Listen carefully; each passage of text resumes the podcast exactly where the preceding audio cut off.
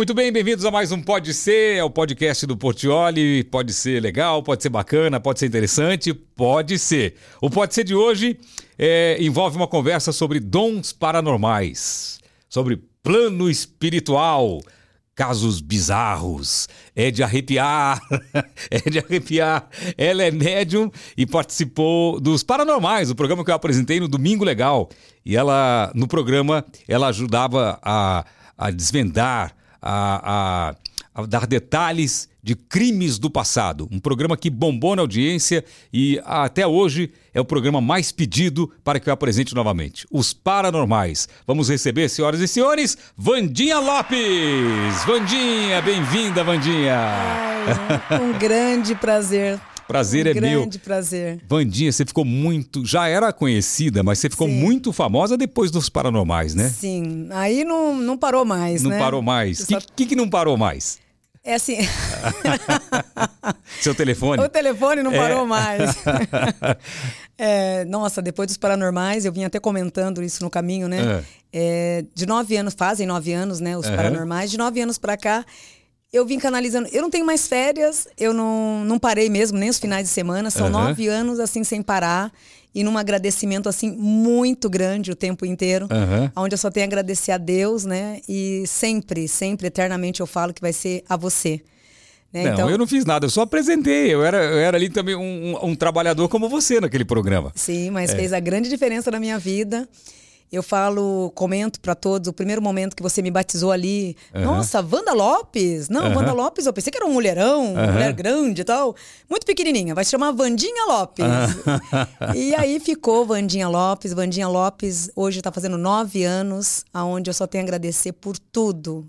Muito bem. e eternamente por você. Que isso, Vandinha. A gente que agradece você ter participado do programa e emprestado o seu, o seu talento e o seu dom. O que, que você lembra dos paranormais? Você lembra o primeiro dia, como foi? Aí lembro, até É, tava comentando, o primeiro dia, assim, eu o primeiro dia eu cheguei, né? É. Eu cheguei, todo mundo me olhando, tava todo mundo, um- uns com turbantes, quem era pai de santo do candomblé. Tinha de tudo ali, Tinha né? de tudo. Tinha, tinha um pastor também, tinha pastora, né? Tinha a pastora, tinha vários pais de santo, de várias religiões ali do candomblé, da Umbanda. E, e ali naquele momento, quando eu cheguei, né? Eu cheguei normal, né? Porque eu não ando com. Eu não tenho turbante, não ando com turbante, não ando com guias. Aí todo mundo. Me, eu entrei, mas o que, que você vai fazer? Eu falei, eu sou uma das participantes. Ah, você não é vidente? Por que que você não adivinhou o que eu vou fazer? o cara É. que num programa de vidência, o que, que você vai fazer? Não, adivinha o que, que eu vou fazer. É. Aí foi aquele comentário, né? Aham. O tempo inteiro ali. Aí perguntaram qual, qual era, era o seu dom, não? Perguntaram Isso, pra- é. perguntaram. O que, que perguntaram pra você? O que, que você faz? Qual É, que é seu o- dom? De qual religião você é? Eu falo que a pessoa que mais me tirou do sério foi hoje, que é uma grande amiga minha, que eu adoro ela, que é a Sandra Suzy, né? é uma ela, que lia, lia quando fazia assim com a mão, né? Fazia assim, ela lia a mão. ela foi a mais abusada. Que que ela olhou- falou pra você? Ela olhou pra mim, Ah. dos pés à cabeça. Menina, você tá ficando louca? Eu falei, por quê? Que dom que você tem? Eu falei, eu fiz assim pra ela, nem eu sei. Eu falei pra ela, nem eu sei. Ai, menina, você é doida. E você não tem nada? Você joga tarô? Eu falei, não. É, você joga búzio? Eu- mas ela fez uma metralhação de Ah. perguntas, né? Eu falei, não. Ai, menina, você tá disposta mesmo? Dá tempo de você desistir, hein? Eu falei, não, eu vou até a final. Ela desencorajou você Sim, no- na- logo de cara. Na entrada, foi num domingo Você acha isso. que foi estratégia? Ali, não sei, foi um impulso dela ali, porque Ah. eu, não de- eu não sou muito de falar quem eu sou, né? Entendi. Não só no mundo espiritual, como na, na figura física, também eu não sou muito de dizer quem eu sou, quem Aham. eu fui. Eu sou ali, eu vivo aquele momento ali, né? E ali, hoje ela fala, ah, eu julguei você pela sua aparência. Falei, então, viu? Agora, Errado. como que era, como que era é, encarar as provas? Porque a gente sempre estava em local de crimes, né? Sim. Eu fui em vários locais de crimes pesados que marcaram a história ah, ah, do país. E, e como que era entrar num local, por exemplo, lembra do, do- acho que era o Chico Picadinho, não sei, Nossa. naquele apartamento todo, todo, todo destruído ainda, e a gente estava ali o tempo todo ali. Como, como que era para vocês entrar num local desse? Porque para mim já era pesado. Sim, era. é, eu não, graças a Deus, nesse dia, por incrível que pareça, tava eu, o Edu e o Marcos, o Márcio. Aham. pra tá- e a gente ia participar desse É, quadro. Pra quem não lembra dos paranormais, tem até nas redes sociais, aí, na- acho que no YouTube deve ter. é, é, eu, eu apresentava o local, apresentava, falava sobre o crime, é, falava o seguinte: é, nesse local, em 1963, Uma pessoa aqui foi tal, tal, tal, tal. É, os paranormais terão meia hora para sentir a energia do local e dizer o que eles, o que eles sentem. E aí, no, nos bastidores, no monitor, tinha uma pessoa especialista que sabia tudo daquele, daquele crime, fazendo e dando as notas para vocês. Uhum. Olha, ela falou isso, falou isso, ela disse isso, e aquilo ali era um, era um julgamento em tempo real, né? Sim, tempo é, real. Você, você, você tem uma sensibilidade muito grande é, de, de para sentir o que? Espíritos, é isso não? Isso. Você tem o, o, o, dom da audição. Da audição, a vidência, a clarividência. A, é, e a clarividência. E, e, quando você entrava no local, nessa prova, por exemplo, o que, que você sentiu naquele momento? Então, nesse, nesse nessa prova, exatamente, é. nessa prova, eu disse em casa, ai, puxa, uma prova. É, falaram para mim, filha, vai ter uma prova pesada. Eu disse em casa. Nossa, Quem falou para você? Seu mentor. Vai ah. ter uma prova pesada, filha. Porém, não se preocupe. Você será feita não, na outra. Você ouviu isso? Uhum. Meu príncipe, só sei que essa prova ia Ela ser. Ela me chama de meu príncipe desde a época, né? E vai ficar meu eterno príncipe. É meu, é, eu espalho isso pro mundo inteiro. te amo de paixão. Muito obrigado, Andy. Eu te amo muito. E então, num dia antes da prova, é, eu tive uma audição em casa. Filha, você não vai nessa prova. E realmente, você ligar o SBT ligou que mudou o quadro. Então, nesse quadro, uhum. desse, desse picadinho, né? Você não e, foi? Não fui. Ia ser ah. eu, o Edu e o Márcio. Uhum. Não, não, gente, nosso grupo, é porque era grupinhos, era né? Era grupinho. Eu não lembro muito como era mecânica, mas era, realmente era um grupo. Era um grupo é. eu falei, graças a Deus, olha, então era alguma coisa pesada. E que prova que você foi que era um local pesado? Você lembra? Ai, do Joelma. Da jo... Ah, o Joelma, o edifício Joelma. O Joelma ali, meu príncipe, eu passei mal desde o começo ao fim. Se não me falha a memória, você me contou nos bastidores, quando você entrou no elevador, você ouviu Sim. muitas coisas, é Sim. é isso? Começou na entrada, depois é. no elevador foi pior, porque no elevador já começaram. Tinha uma mulher que ela pegou aqui, um espírito, né? Ela pegou aqui nas minhas costas, e nisso ela pegou no meu pescoço, e ela dizia: é, Você não vai interromper os nossos caminhos. Você não vai interromper os nossos caminhos. E eu tava com uma produtora, hoje eu não me lembro o nome, é uma fofinha, uma loirinha que dava o, que auxiliava ali. Sim. Eu não lembro é. o nome dela também. Aí não. eu peguei e falei pra ela, ela falou, você tá passando mal, Vandinha? Eu falei, tô. Eu tô com muita falta de ar e tem um espírito aqui nas minhas costas. E ela falou, ai meu Deus. Dentro do elevador? Dentro do elevador. e aí... Tem, tem, lugar pior pra receber uma notícia dessa? Dentro do elevador. e ela, calma, calma que, é. que assim, a gente já tá chegando e fique em paz. Olha, eu ia te chamar primeiro, mas é. eu vou te chamar em segundo. Mas eu não sei que confusão que deu ali na hora de colocar um, colocar outro. Eu acabei sendo a primeira. Então eu fui a primeira. Uhum. Aí tinha muitos corpos caídos, várias Bom, pessoas. Primeiro que, primeiro que os paranormais não sabiam uhum. que estavam dentro do edifício Joelma. Eles não sabiam, porque iam vendados e quando entrava dentro do edifício era edifício normal. Não sabia que ele era o edifício Joelma. Então, é, é, realmente era algo de sensibilidade. Agora, é, tirando o edifício Joelma, teve uma parte que não foi ao ar se não me falha a memória, eu, eu posso ter, ter, ter, é, estar sendo traído pela minha memória. Mas teve um teste para chamar e para convidar os paranormais. Você não fez um teste no apartamento ah, da Eloá? Tinha até esquecido. Isso aí foi o piloto. É o piloto do programa, uhum. não é uhum. isso? Que foi apresentado pela. Casa Blanca, né? É, é, mas tinha a apresentadora que era a Lidiane. Eu não lembro da apresentadora. Eu acho que era a Lidiane. Príncipe levaram vocês para fazer um, um, um, piloto e vocês foram no apartamento da Eloá e você não sabia que estava no apartamento da Eloá. Nenhum momento. E, e, conta como foi a reação lá, porque eu fiquei sabendo isso depois. Isso. O, ali, puxa, hum. eu já, ali foi nos Paranormais, ali foi a entrada, ali foi a criação né, do piloto. Sim. Né, esse dia a gente gravou o piloto, né, é, para ver se ia ser aprovado pelo Sim. Silvio, né? Uhum. Então foi na, nesse apartamento. A gente, eu fui no apartamento. Esse apartamento, na verdade, se for somar toda a trajetória dos paranormais, a pior fase minha foi essa. É mesmo? A pior, meu príncipe, porque ali foi uma coisa que eu me emocionei muito. Eu, eu não parava de chorar. Eu sou muito emotiva, né? Eu Sim. sou coração o tempo Mas inteiro. Mas o que você sentiu quando entrou dentro do apartamento? Ali eu senti desespero, é, é um, um espírito em aflição, pedindo socorro é, muito revoltada. Ali estava um espírito. Eu contando para você, eu, eu, lembro a cena direitinho da minha vidência. Essa, essa alma, essa menina, ela questionava muito. É, não, é, por que aconteceu isso? Revoltada porque aconteceu. E o corpo, a, a, alma, assim, estava ali presente muito tempo ali, não queria se libertar, numa revolta muito grande. Eu lembro que eu fui narrando a história. Você não fazia ideia que o apartamento era da Eloá. Imagina. E, e é verdade que Olhos você chegou, você chegou a ver alguma coisa num canto, é isso? Num banheiro? Não sei como foi. No banheiro. Na lavanderia? Você não falando, sei. eu lembro do É. banheiro até hoje, daquele apartamento. É. Um apartamento pequeno. Aham. E naquele banheiro ali, aquela alma chorando, muito sangue. Meu príncipe, quando você andava assim, é, era muito sangue no apartamento, tinha muito sangue. E você ia narrando isso? Narrando. Aham. Eu ia narrando tudo que eu tava vendo. A parte do banheiro, principalmente, é a parte que é onde estava o espírito dela também chorando. O espírito dela, conforme a gente ia andando, a sensação que eu tenho até hoje é que aquele espírito estava me esperando numa, porque de todos os paranormais, ela se mostrou mais pra mim, todos ali eram bons. Sim. Naquele dia do, do piloto, todos estavam ali, eram bons pra poder ver, mas foi uma cena assim que, como se diz, é pra você que eu quero me mostrar. Porque foi uma cena assim, desde o banheiro, o choro, aonde foi a violência começou, as agressões. As pessoas da produção ficaram arrepiadas? Não tinha um ali. Ali comoveu, com- comoveu todo mundo. É mesmo. Como- Porque a produção sabia, vocês não. Não, a gente então, entra conforme vendado. você narrava, as pessoas ficavam emocionadas e, e impressionadas com, com, com o seu dom. E só não deu mais continuação porque depois eu perdi o controle. Eu, eu- eu não parava de chorar. Eu chorava muito, muito. Eu só sentei no chão e aquilo eu me desabei a chorar.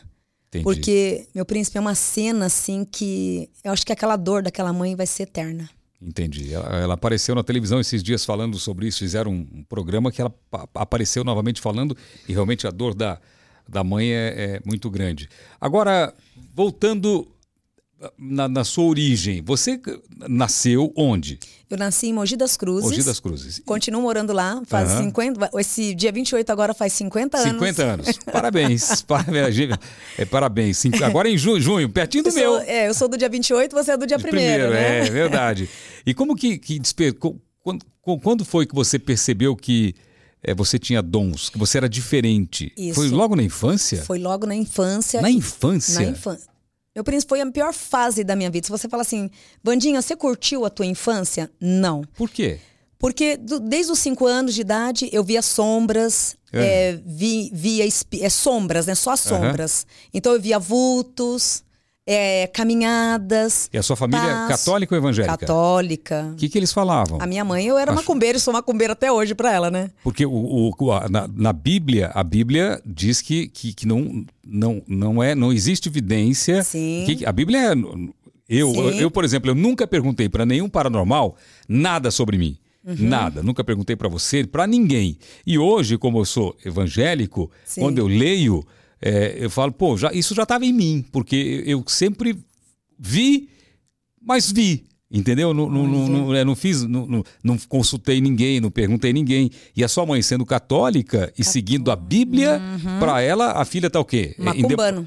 Com demônio no com- corpo. Com demônio no corpo, né? Com demônio no corpo. E, ela era orava pra você, não? Ela fazia, rezava? O que, que ela fazia? pior, pior que orar. Ela me batia e batia muito, né? Não. Ela me batia muito. Porque o que que acontecia? É, Vi um vulto, vi uma senhora. Eu lembro como se fosse hoje. Tinha uma senhora que ela, ela, to- ela me perseguia muito, essa senhora. Ah. Essa senhora ela aparecia por volta das 7 horas da noite e ficava ali atazanando ali até umas 9 da noite. E eram os horários que eu costumava dormir. Então eu dormia 9 horas, que eu estudava de manhã. Sim.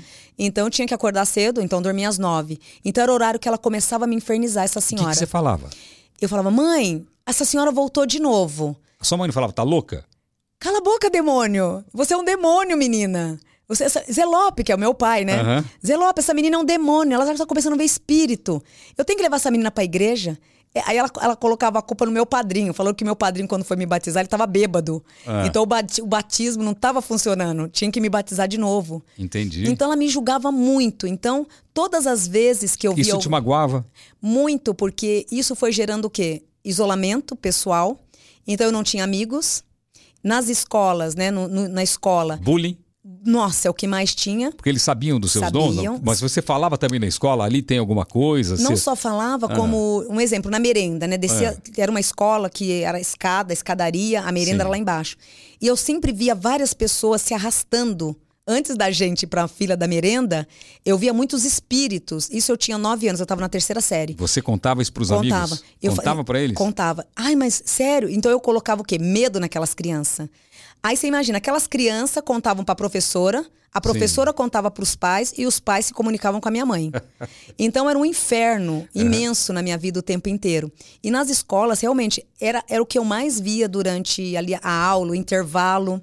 Mas isso foi aumentando muito Isso não te fazia anos. mal? Não te fazia mal? Como você, o que que você pensava como criança?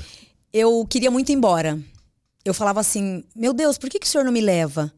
Eu não pertenço a esse mundo. Você vê que essas crianças já não querem mais brincar, meus amigos não querem brincar comigo. A minha mãe me bate todo dia, porque quando eu falo que eu tô vendo espírito, ela me bate. Então o que começava a acontecer? Eu comecei a ver, começava a ver, me calava, e à noite eu temia, meu príncipe, eu falava assim: tomara que o verão não chegue. Tomara que o verão não chegue, porque eu dormia muito com a cabeça coberta. Aham. É, De um- medo? De medo, pra não ver aquela senhora, uma senhora negra. Uhum. Depois eu fiz uma regressão, descobri quem era essa senhora também. Mas eu para não ver essa senhora negra. E quando eu cobri a cabeça, até então eu conseguia dormir. Mas isso já era por volta de três, quatro horas da manhã. Então você dormia mal por causa dos Muito mal. Eu, eu né, negra, com olheira, aquela coisa. Ia pra escola cansada, não tinha, não, não produzia, né? Porque Aham. passava a madrugada acordada. Teve um dia, a esse dia, que aí a minha tia que morava com a gente, ela disse: leva a neguinha para um centro ou para algum lugar, porque é grave. Nesse dia, graças a Deus, que essa senhora veio me atacar de novo durante a noite. E ela pegou e falou assim: Você tá com medo? Ai, mas hoje eu vou fazer um pouco pior. E esse pouco pior, eu me cobri inteira. Me cobri inteira e ela puxou, Celso, o meu cobertor. Eu fiquei literalmente sem o cobertor. A minha tia, que estava do lado, que ela estava uma temporada com a gente, veio de Minas e estava uma temporada, ela viu. E eu gritei, eu falei, mãe, essa mulher de novo tirando meu cobertor. A minha mãe, de novo, inferno, eu tenho que dormir, eu preciso trabalhar. Minha mãe é doméstica, ela tinha que acordar às sete Sim. horas da manhã, aquela coisa toda. E a minha tia, não, não bate. Minha tia tremia. Dessa vez a neguinha tá certa, eu vi. Eu vi o cobertor dela se mexendo. E aquele Uau. dia foi Deus que falou assim: vou pôr mais um olheiro pra não Aham. achar que essa menina tá ficando louca ou criando. E eram as madrugadas. As madrugadas eram uns infernos em casa. Entendi. E você, você tem religião? Eu sou um bandista. Um bandido. E como você é, é, vê as outras religiões? Então, esse que é o grande, é a grande polêmica, né? É. Porque eu sou muito assim ver- versátil.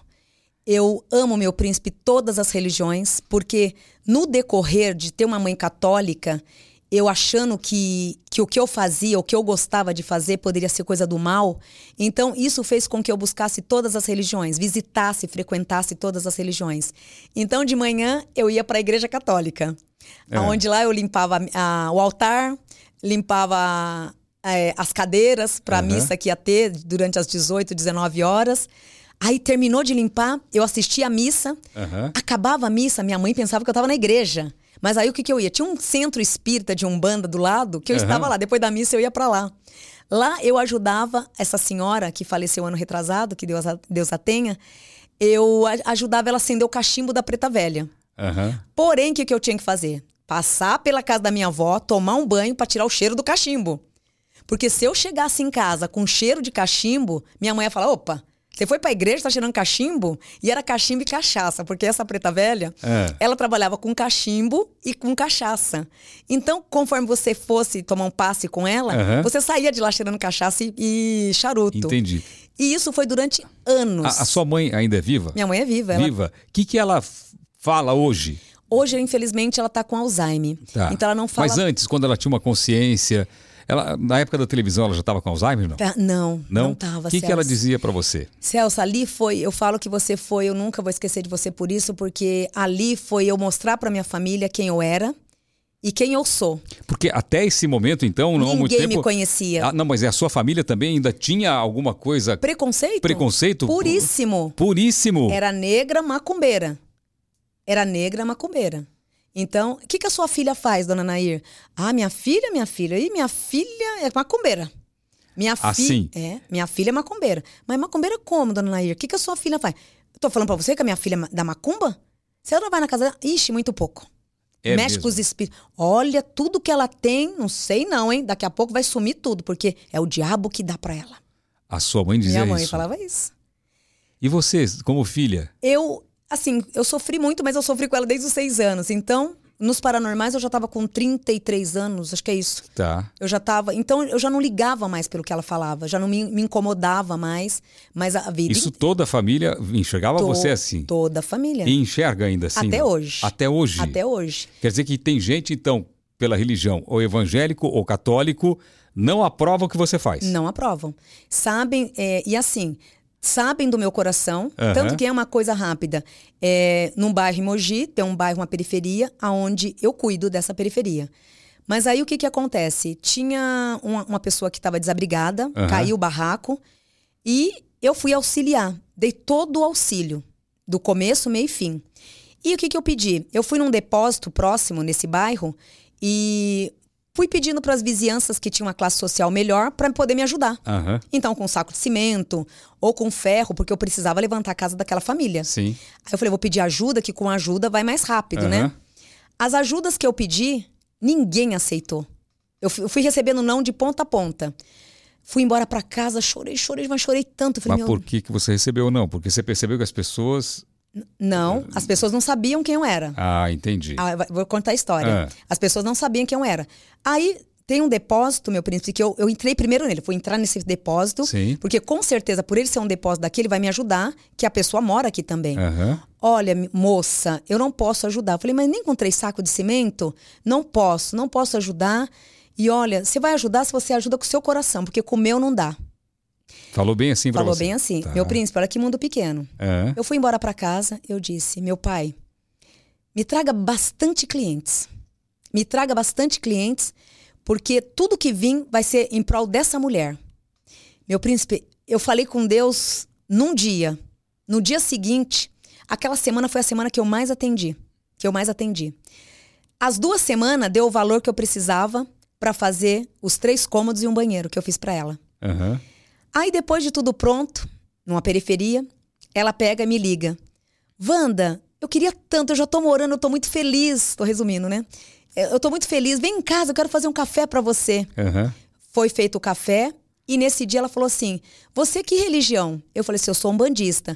Você não vai se incomodar que eu sou evangélica? Vai estar aqui o meu pastor, vai estar todo mundo da igreja e a gente quer agradecer você. Eu falei: Não, não precisa me agradecer. Não precisa me agradecer por nada. Eu já tô feliz só de saber que você já tem um teto. Aham. Não, Vandinha, Wanda, vem, vem que a gente quer te agradecer. Meu príncipe, eu fui. Aham. Chegando lá, Mas aí você foi, imagine só, você foi num local onde teria uma evangélica, um pastor, outros evangélicos, Sim. mas eles sabiam da sua. da- da- Não. Ah, ok. Tá. Aí- A história tá boa, a história tá Aí- boa. Ah, lembra aquele rapaz, dono do depósito, aquele sei. senhor? Aham, Aquele que me negou os três sacos de cimento? sei. Era o pastor de terno e gravata que estava na casa dela. Ah, Ele estava na. Quando ele me olhou, ele falou assim. Aí ela falou assim: Ô pastor, olha como Deus é bom. Olha, ele colocou essa mulher na minha vida. Quando ele olhou, ele tocou, ele falou assim, só estendeu a mão, me deu a mão, ele. Parabéns. Que religião. É, você é evangélica? Ele falou assim: você é evangélica? Eu falei, não, eu sou um bandista. Vixe, aí? Aí ele olhou, Tirou a mão, não? não, aí ele segurou, ele me abraçou e ele disse: Me perdoe, porque eu tenho muito que aprender com você. Olha eu só. sou o pastor da igreja e ela é da minha igreja. Faz cinco anos que ela está na minha igreja.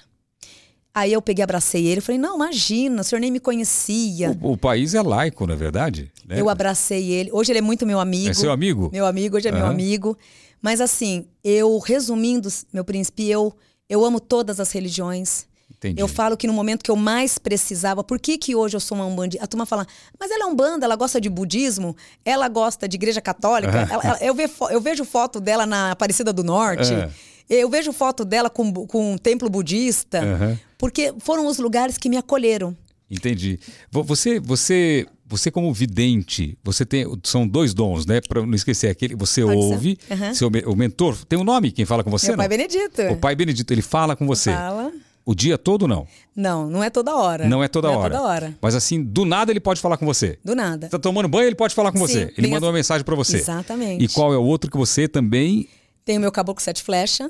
Sete flechas. O que, que, que ele faz? O Caboclo Sete Flecha Ah. é um índio, Ah. onde ele que me auxilia na- também nas leituras, mas Tá. na transformação, no lado de também de cura, que é os passes. Então, de repente, dores físicas, dores emocionais, Entendi. bloqueios, é, de repente, bloqueios materiais. Ok. Então, esse caboclo ele me auxilia Aham. a cuidar dessas pessoas. Tá. E, e o dom de, de ver, né? Que você também vê, não? Vejo, tem evidência. Tem a evidência também. E você vê espíritos. Vejo espíritos. Se eu perguntar pra você agora, tem espíritos aqui? Não tem espíritos aqui. Por quê? Por quê? a- é, aqui traz um ambiente cristalizado. Aham. né? No, desde o início, desde a portaria, o solo, o solo, quando eu entrei no, no estacionamento, ele faz isso, ó. O que é isso? Significa uma terra cristalizada. Aham. Então é um ótimo local para você construir algo. Entendi. Porém, para vibrações materiais, para fazer esse ponto ser, é, transmutar dinheiro, fazer a movimentação, tem que o que ativar um outro portal, porque esse movimento ele é ótimo. Então todo mundo vai estar vai tá bem, Sim. vai estar com o humor bem alegre, descontraído, todo mundo. Aham. Você vai atrair só pessoas do bem para cá, Ok. mas precisa ativar o lado terra. O que, que é o lado terra? O lado terra significa, na nossa religião, seria uma energia mais forte, que seria de Exu. Uma energia para o potencial material. Porque esse ambiente, ele traz 70% a energia espiritual. Então, se isso aqui fosse um templo espiritual, isso aqui ia ferver. É mesmo? Ia, ia se movimentar, ia vir gente de todo o país. Se eu fechar esse podcast e montar uma igreja. Não, não, não vai fazer isso. É, Tá. não vai fazer isso. Mas é só um, um exemplo. É. Se aqui virar um templo de alguém, alguém comprar esse lugar, é, vai funcionar. Turma de todo o país. É mesmo? Porque a- essa bolha que nasce é a bolha de. chamamos da bolha da renovação espiritual. Tá. É um lugar que ele é totalmente espiritualizado. Aqui, Aqui. Nesse prédio todo. Nesse que prédio. aqui é bem todo. grande, né? Enorme. É. Aí, Vandinha, mas para pontualizar, para equilibrar isso pro financeiro, Tá. tem que movimentar também. Aí teria que fazer uma outra técnica, Aham. né? Que a técnica já existe, que é a técnica do amor, da doação, da espiritualidade, Deus vivo no local. Entendi. Deus tá, tá vivo, aqui é uma terra vibrante. Então tem que ativar um outro portal para quê? Para movimentar o dinheiro e a clientela, Entendi. que é o lado terra. Você já foi questionada, quando você cita Deus, eh, você já foi questionada por algum, alguma, alguma pessoa? Não, mas o que você faz não é de Deus. Já falaram Sim, isso na sua cara? Todos os dias. Todos os dias? Todos os dias. Mas peraí, você é macumbeiro e fala de Deus? É, Deus, Mas ele é que um que é, só. O que, que é, que que é a macumba? Ah, Tem, tem a macumba do mal? Sim, tem, meu príncipe. Tem? pessoas que Deus me livre e guarde. Tem pessoas que vivem para isso. É mesmo? Tem E pessoas- tem- e- mas tem a macumba do bem? Tem a macumba do bem. Tem a macumba do bem. Tem o feitiço do bem, a feitiçaria do bem e tem a feitiçaria do mal. Tá, mas não é isso que você faz. Deus me livre, nunca. Eu sempre, uma das dos meus discursos Ah. é esse.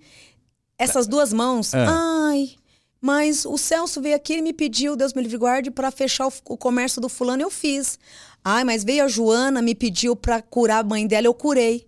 Não existe. Fazer o bem e o mal. Não existe. Ou você faz o bem ou você faz o mal. Entendi. Na- pode ser que eu esteja errada, que Deus me corrija. O que, que você diz, então, falando em Deus, o que, que você diz para as pessoas que questionam você, dizendo o seguinte: você fala de Deus, mas o que você faz não é de Deus? O que, que você diz para essas pessoas? O que eu posso dizer é que ore mais, vigie mais e não julgue as pessoas pelas suas religiões e nem pelas suas aparências.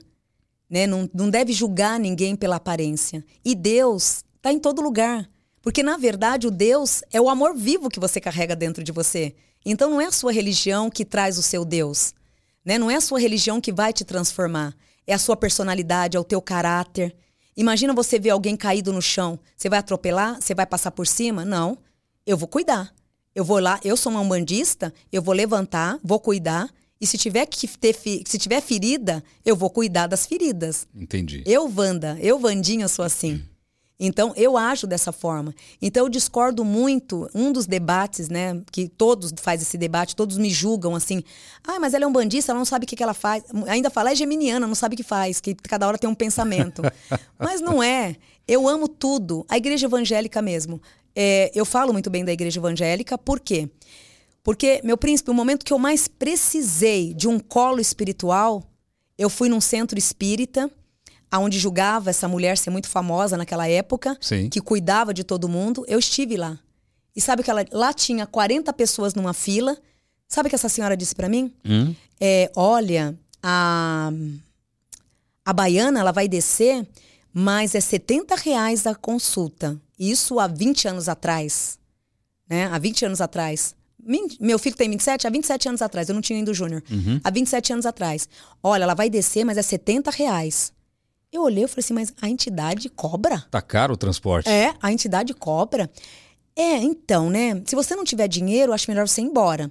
Ou você pode ter uma opção. Cê, sabe nessa, tá vendo essa fila? Eu falei, tô, tinha muita gente, era Sim. muita gente. Aham. Dormiam lá na casa dela. Você espera todo mundo passar? Se tiver um tempo, eu te atendo. Meu príncipe, eu fiquei ali, acho que das 8 horas da manhã até 6 horas da tarde. O último foi seis e meia da tarde. Sabe quem era o último? Quem? A minha vizinha, que julgava ser católica roxa. A dona Dulce. Você tá brincando. A Mas, vizinha da minha mãe. mas você disse que você teve um colo que tá da igreja evangélica. Você fala da igreja Sim, evangélica. Da igreja evangélica. Aonde eu vou te explicar, onde Aham, chega a igreja aham. evangélica. Aí eu falei, dona Dulce, o que, que a senhora tá fazendo aqui? Ah, Ai, não conta pra ninguém que eu tô aqui não, viu?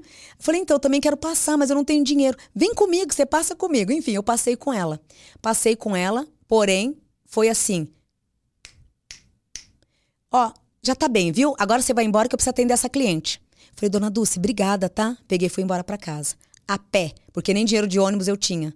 O ônibus era 55 centavos naquela época, eu não tinha dinheiro pra ir de- embora de ônibus. mas o que, que você foi fazer lá? Foi, era um momento difícil da sua O vida. momento que eu estava. Não passei fome porque eu tive uma sogra maravilhosa, Aham. mas era um momento que eu estava desempregada, vendendo coxinha na rua para sobreviver. E eu sempre fui muito próspera. Desde eu trabalhei, comecei a trabalhar com 7 anos. Sim. E com 18 anos a minha vida desabou. Então eu fui buscar ajuda nessa senhora Sim, saber o que estava para ver o que estava acontecendo. Tá. E simplesmente ela me ignorou. Eu fui embora chorando, chorando, porque tudo eu choro, né? É. Eu fui embora chorando. Eu falei, meu Deus do céu, se o senhor é vivo, se o senhor tá me ouvindo, me ajuda, pelo amor de Deus. O que que tá acontecendo na minha vida? Isso eu fui descendo o morro e gritando pra ele, conversando com ele. Aí num paredão tava, só Deus é a salvação. Igreja Universal. Eu fui parar na Igreja Universal. Você foi na Igreja Universal. Foi. Eu fiquei lá por quatro anos, Celso. Na Igreja Universal. Na Igreja Universal. Quatro anos, foi os melhores quatro anos da minha vida. E aí, quando completei os quatro anos, teve um pastor que, nossa, ele me amava e eu amava ele muito, né? Era um carinho que eu tinha por ele. Ele teve um dia, depois de quatro anos que eu fiquei, tava tendo uma manifestação. Aham. Era uma sexta-feira. Ele pegou, veio até a mim, saiu do palco lá, veio até a mim. Ele pegou em mim e falou: Minha filha, segue o teu caminho. Você vai ser uma umbandista diferenciada de todas desse mundo. Ele falou isso pra Ele você? falou isso pra mim. Ele falou isso pra você? Ele falou isso pra mim. Um pastor. Quando ele falou aquilo, meu príncipe, eu chorei, mas chorei, chorei, chorei na igreja. E eu falei, mas e se Deus me praguejar? Ele falou assim: Deus não vai te praguejar, porque o Deus está vivo dentro de você. Eu fui embora.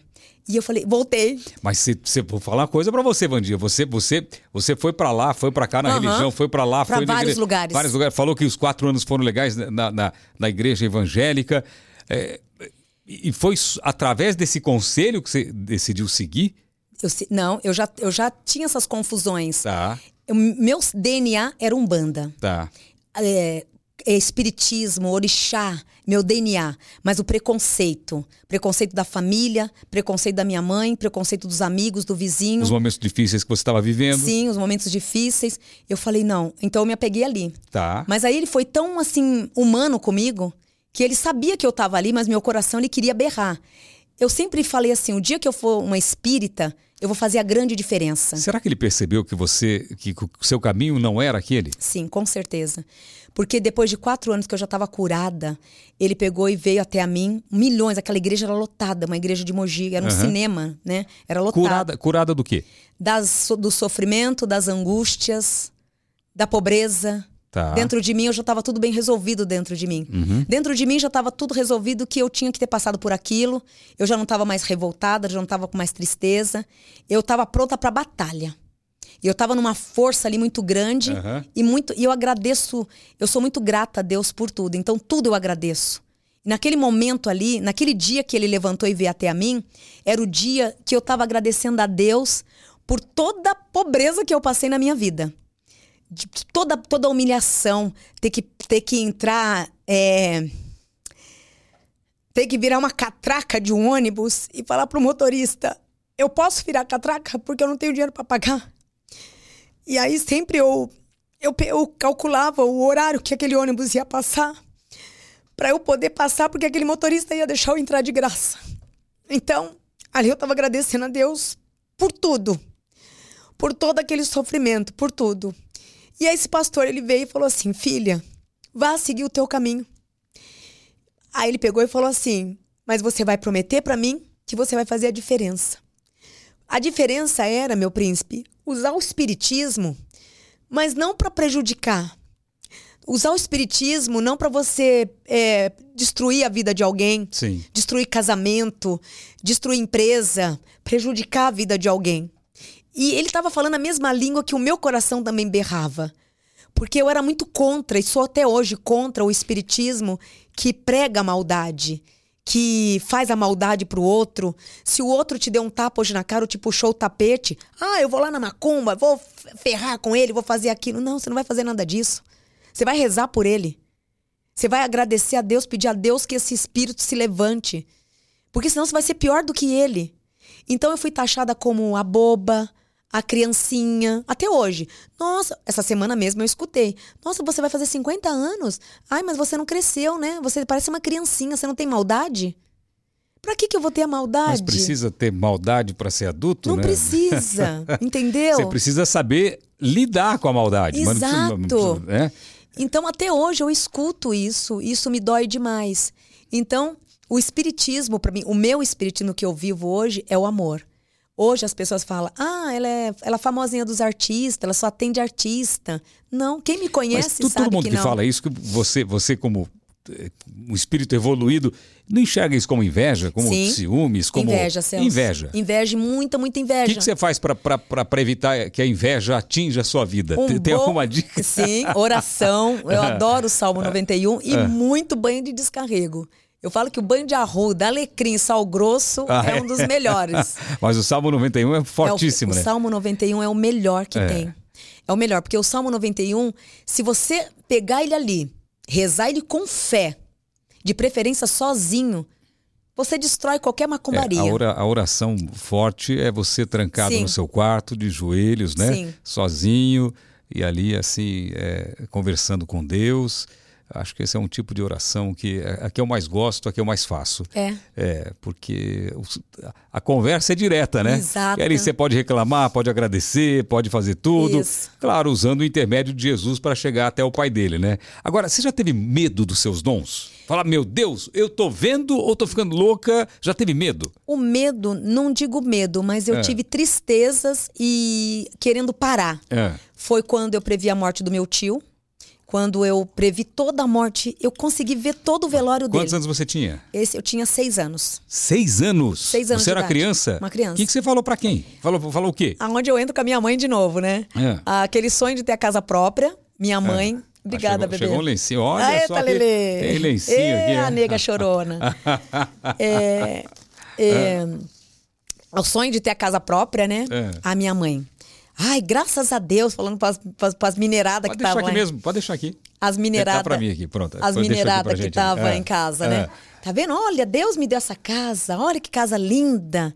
Agora tem um quarto para cada filho, não precisa dormir todo mundo É. num quarto só. Aquela felicidade, aquela turma de Minas chegando, a minha mãe toda feliz, né? E passa eu, de chuquinha na cabeça, e falo: hum, não sei que felicidade. Ah, eu era o cão mesmo, viu? Hoje eu falo por falou? isso que eu apanhava muito da minha mãe. É. Eu falei assim: Ó, dona Nair, não é a senhora que vai estrear essa sala, não. É o tio Paulo. O tio Paulo vai desencarnar o mês que vem. Que desencarnar, menina? Ele vai. O que, que é isso que você tá falando? A minha tia, deixa ela falar. Fala, neguinha, fala. Falei, o tio Paulo, ele vai desencarnar o mês que vem e ele vai ser velado aí nessa sala aí. Ele vai ser velado nessa sala. Com seis anos. Com seis anos. Que medo, Vandinha. Celso, conforme eu- porque, porque é o seguinte, os filmes de terror que a gente vê aí, aquelas, aquelas cri- criancinhas que assustam a gente, é, você É. com seis anos dentro de uma casa falando isso, as pessoas ficaram com medo. É o quê? O demônio? É Deus me livre. não é? Ave Maria. Que que é Ainda bem isso? que é de madeira. O que, que é isso? É. Ai, Quem mas- levou a sério? A minha tia, essa minha tia levou. É a mesma que me defendeu da coberta. Tá. Ela me levou a sério. Minha mãe só pegou eu pelos colarinhos assim, mas ela fez um arremesso que tchuc, me jogou lá do corredor. Eu estreiei o corredor também, porque ela me arremessou do corredor. Celso, foi dito e feito. No mês seguinte, Eu tava andando de carrinho de rolemã na rua. Ah, Meu tio vem. Ele vinha todo sábado, porque como ele trabalhava em São Paulo, a gente morava no interior, Tá. que é Mogi, né? aham. E ele veio, ô Pretinha, vamos lá comprar um choquito. O tio vai comprar um choquito. Ok, mas ele chegou perto de você. Chegou. O que você sentiu quando ele chegou perto de você? Então, nesse sábado, Ah. ele chegou perto de mim, eu tava com o meu carrinho de rolemã Tá. na rua, adorava andar de carrinho de rolemã. Tava com o meu carrinho, ele, ô Preta, vamos, não, vamos pegar o choquito? O tio vai pegar um choquito pra você. Eu falei, tio, pega mesmo, mas pega uma meia dúzia, porque depois senhor não vai poder me dar mais choquito. Não, que você falou isso. O senhor não vai poder mais me dar choquito. Para com isso, menina. Eu vou comprar só um que eu não tenho dinheiro pra comprar seis, não. E ele tava levando a brincadeira. Tava eu e minha prima. Celso, é, tinha. Eu, eu narrando essa história, eu lembro como se fosse hoje. Tinha uma casca de banana, era um morro, que é onde a gente andava de carrinho de rolemã. Tá. Uma casca de banana. Eu olhei pra minha prima e disse: Simone, tira essa casca de banana daí. Ah, por que tira você? Você gosta só de me mandar? Tira você. Eu falei, tira, tira essa casca de banana, tira você. Eu falei, não, tô mandando você tirar, tira você. E nisso ela não tirou. E ninguém tirou essa casca de banana. Meu tio veio, ele bebia. Então ele bebe. Sexta, sábado e domingo eram os dias que ele bebia, mas bebia muito, muito, muito. O que ele trabalhava de segunda a sexta, Ele gastava na gastava bebida. tudo. Pro choquito não tem dinheiro, mas Não, pra cachaça. Pra cachaça tinha. Tá. Mas ele veio com um choquito, um choquito na mão e subiu e falou: Ó, preta, tá aqui o seu choquito. Me deu o choquito. Conforme ele deu o primeiro pa... deu o choquito pra mim, conforme ele deu o primeiro passo, ele escorregou, bateu no meio-fio. Ele escorregou naquela casca de banana. Você tá brincando. Ele E- bateu no meio-fio, deu traumatismo craniano, ali já estava morto. Aí veio, eu gritei, chamei minha mãe e tal, chamei todo mundo. Aí veio a ambulância, tudo levou. Aí eu só olhei e falei assim: meu tio não vai voltar. A minha mãe, oh meu Deus, essa menina tá possuída. Essa menina tá possuída. Ali eu acho que a minha mãe começou a acreditar mais em mim. Isso que eu ia perguntar. Depois do acontecido, a, a sua mãe teve a Sim. informação antes e teve a comprovação depois. Porque Sim. você falou que se concretizou. Concretizou. Uma coisa ruim, mas, Ruim, se, mas concretizou. O que, que sua mãe disse pra você? Aí nesse dia, ela, só sei que foi socorrido, É. socorrido levou pro hospital. Ele ficou três dias e veio a falecer mesmo, mas até então já estava mesmo. Naquela época, ele esperava até a última, né? Até, a Aham. última, até o último momento ali. Aí foi o velório. O velório foi num sábado. Foi num sábado. Aí ela me chamou, o velório, tá- o corpo tava para chegar, né? Tá. Ela me chamou, ela falou: Olha aqui, todo mundo tá aqui. Você vai sumir de perto desse caixão. Eu não quero ver você perto desse caixão. Você tá me ouvindo? Eu falei: Tô, mãe, eu tô, tô ouvindo a senhora assim. Então você vai ficar aqui dentro do quarto. me trancou dentro do quarto e o velório ali na sala, o velório na sala. Vai lá, preta. Vai lá ver o tio. E não, quem falou isso? Meu tio. Não, o seu tio falou. Meu tio. Vai lá, preta. Vai lá ver. Eu deixo você entrar. Eu fiquei assim, ó. Eu fiquei paralisada. Ele, vai lá, vem. O tio tá bem. O tio tá bem. Vai lá ver. Aí eu fiquei quieto, falei, eu não vou. Minha mãe vai me dar uma surra perto de todo mundo, eu não vou. E realmente eu não fui. Naquele primeiro dia eu não fui, porque o corpo chegou de manhã. E você ouviu com a voz dele. Eu vi o corpo, eu vi a alma dele, Celso. A alma dele, meu tio tinha 1,90m. Aham. Aquele moreno jambo, parecia um índio. Na- no quarto, assim, ele vai, pode ir lá, eu deixo. Vamos. Falei, não, minha mãe vai. Nossa, ela vai me acabar comigo ali. Você não ficou com medo? Nem um pouco. Eu não tenho medo. Nunca tive medo. Nunca tive medo. Outra cena também Não, de mas da, da velha você tinha medo. A da velha eu tinha porque ela me atazanava demais. Ela vinha à noite, era puxar a coberta. Ah. Quando ela não puxava a coberta, ela tentava me enforcar o tempo inteiro. Você sabe que eu tive uma, uma, uma situação, eu vou contar, eu já contei isso poucas vezes, mas eu vou contar. Ela me agredia. Eu vou contar uma história que se passou comigo e é, é verdadeira. Quando eu era criança, os meus pais viajaram e eu tinha um, tenho um primo da minha idade.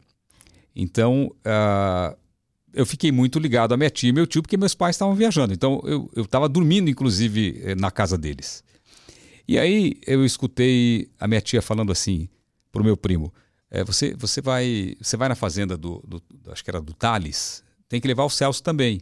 Então, eu fui junto com eles na fazenda. Então, eram três, quatro amigos, sei lá, seis amigos. E eu fui junto. De última hora, mas eu fui junto com eles. Chegando lá, os meninos dormiram num outro quarto, o outro menino no outro quarto, e eu dormi num quarto na frente de uma casa na fazenda. Sozinho.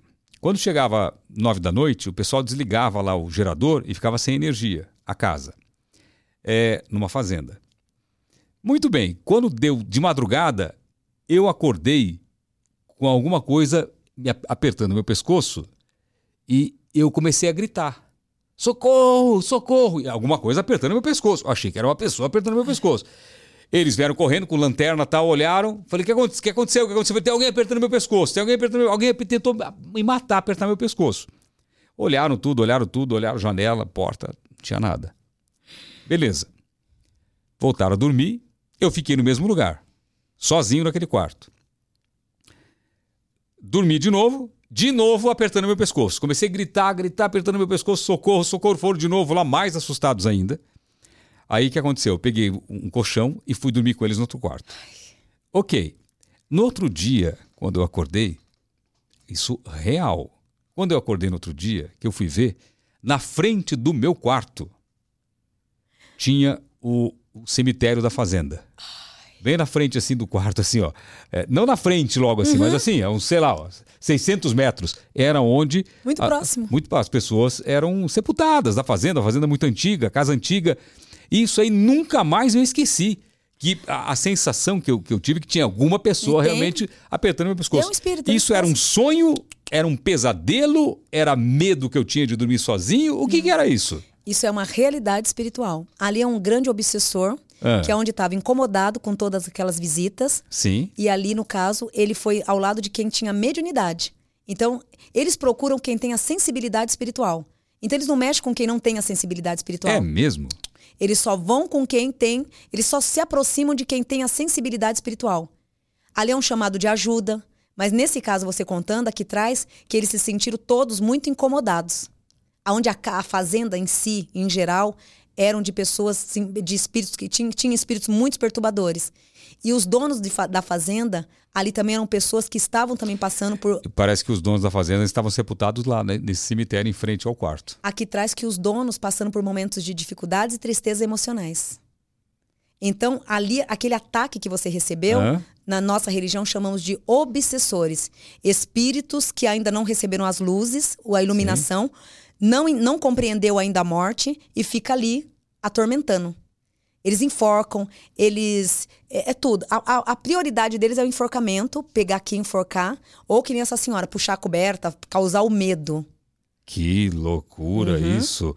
E, e, isso existe muito ainda? Muito existe, é real. Alguém vai atrás de você com uma consulta dizendo alguém apertou meu pescoço? Não diz apertando o pescoço, mas diz, dizem. É, é um caso mesmo recente. Hum.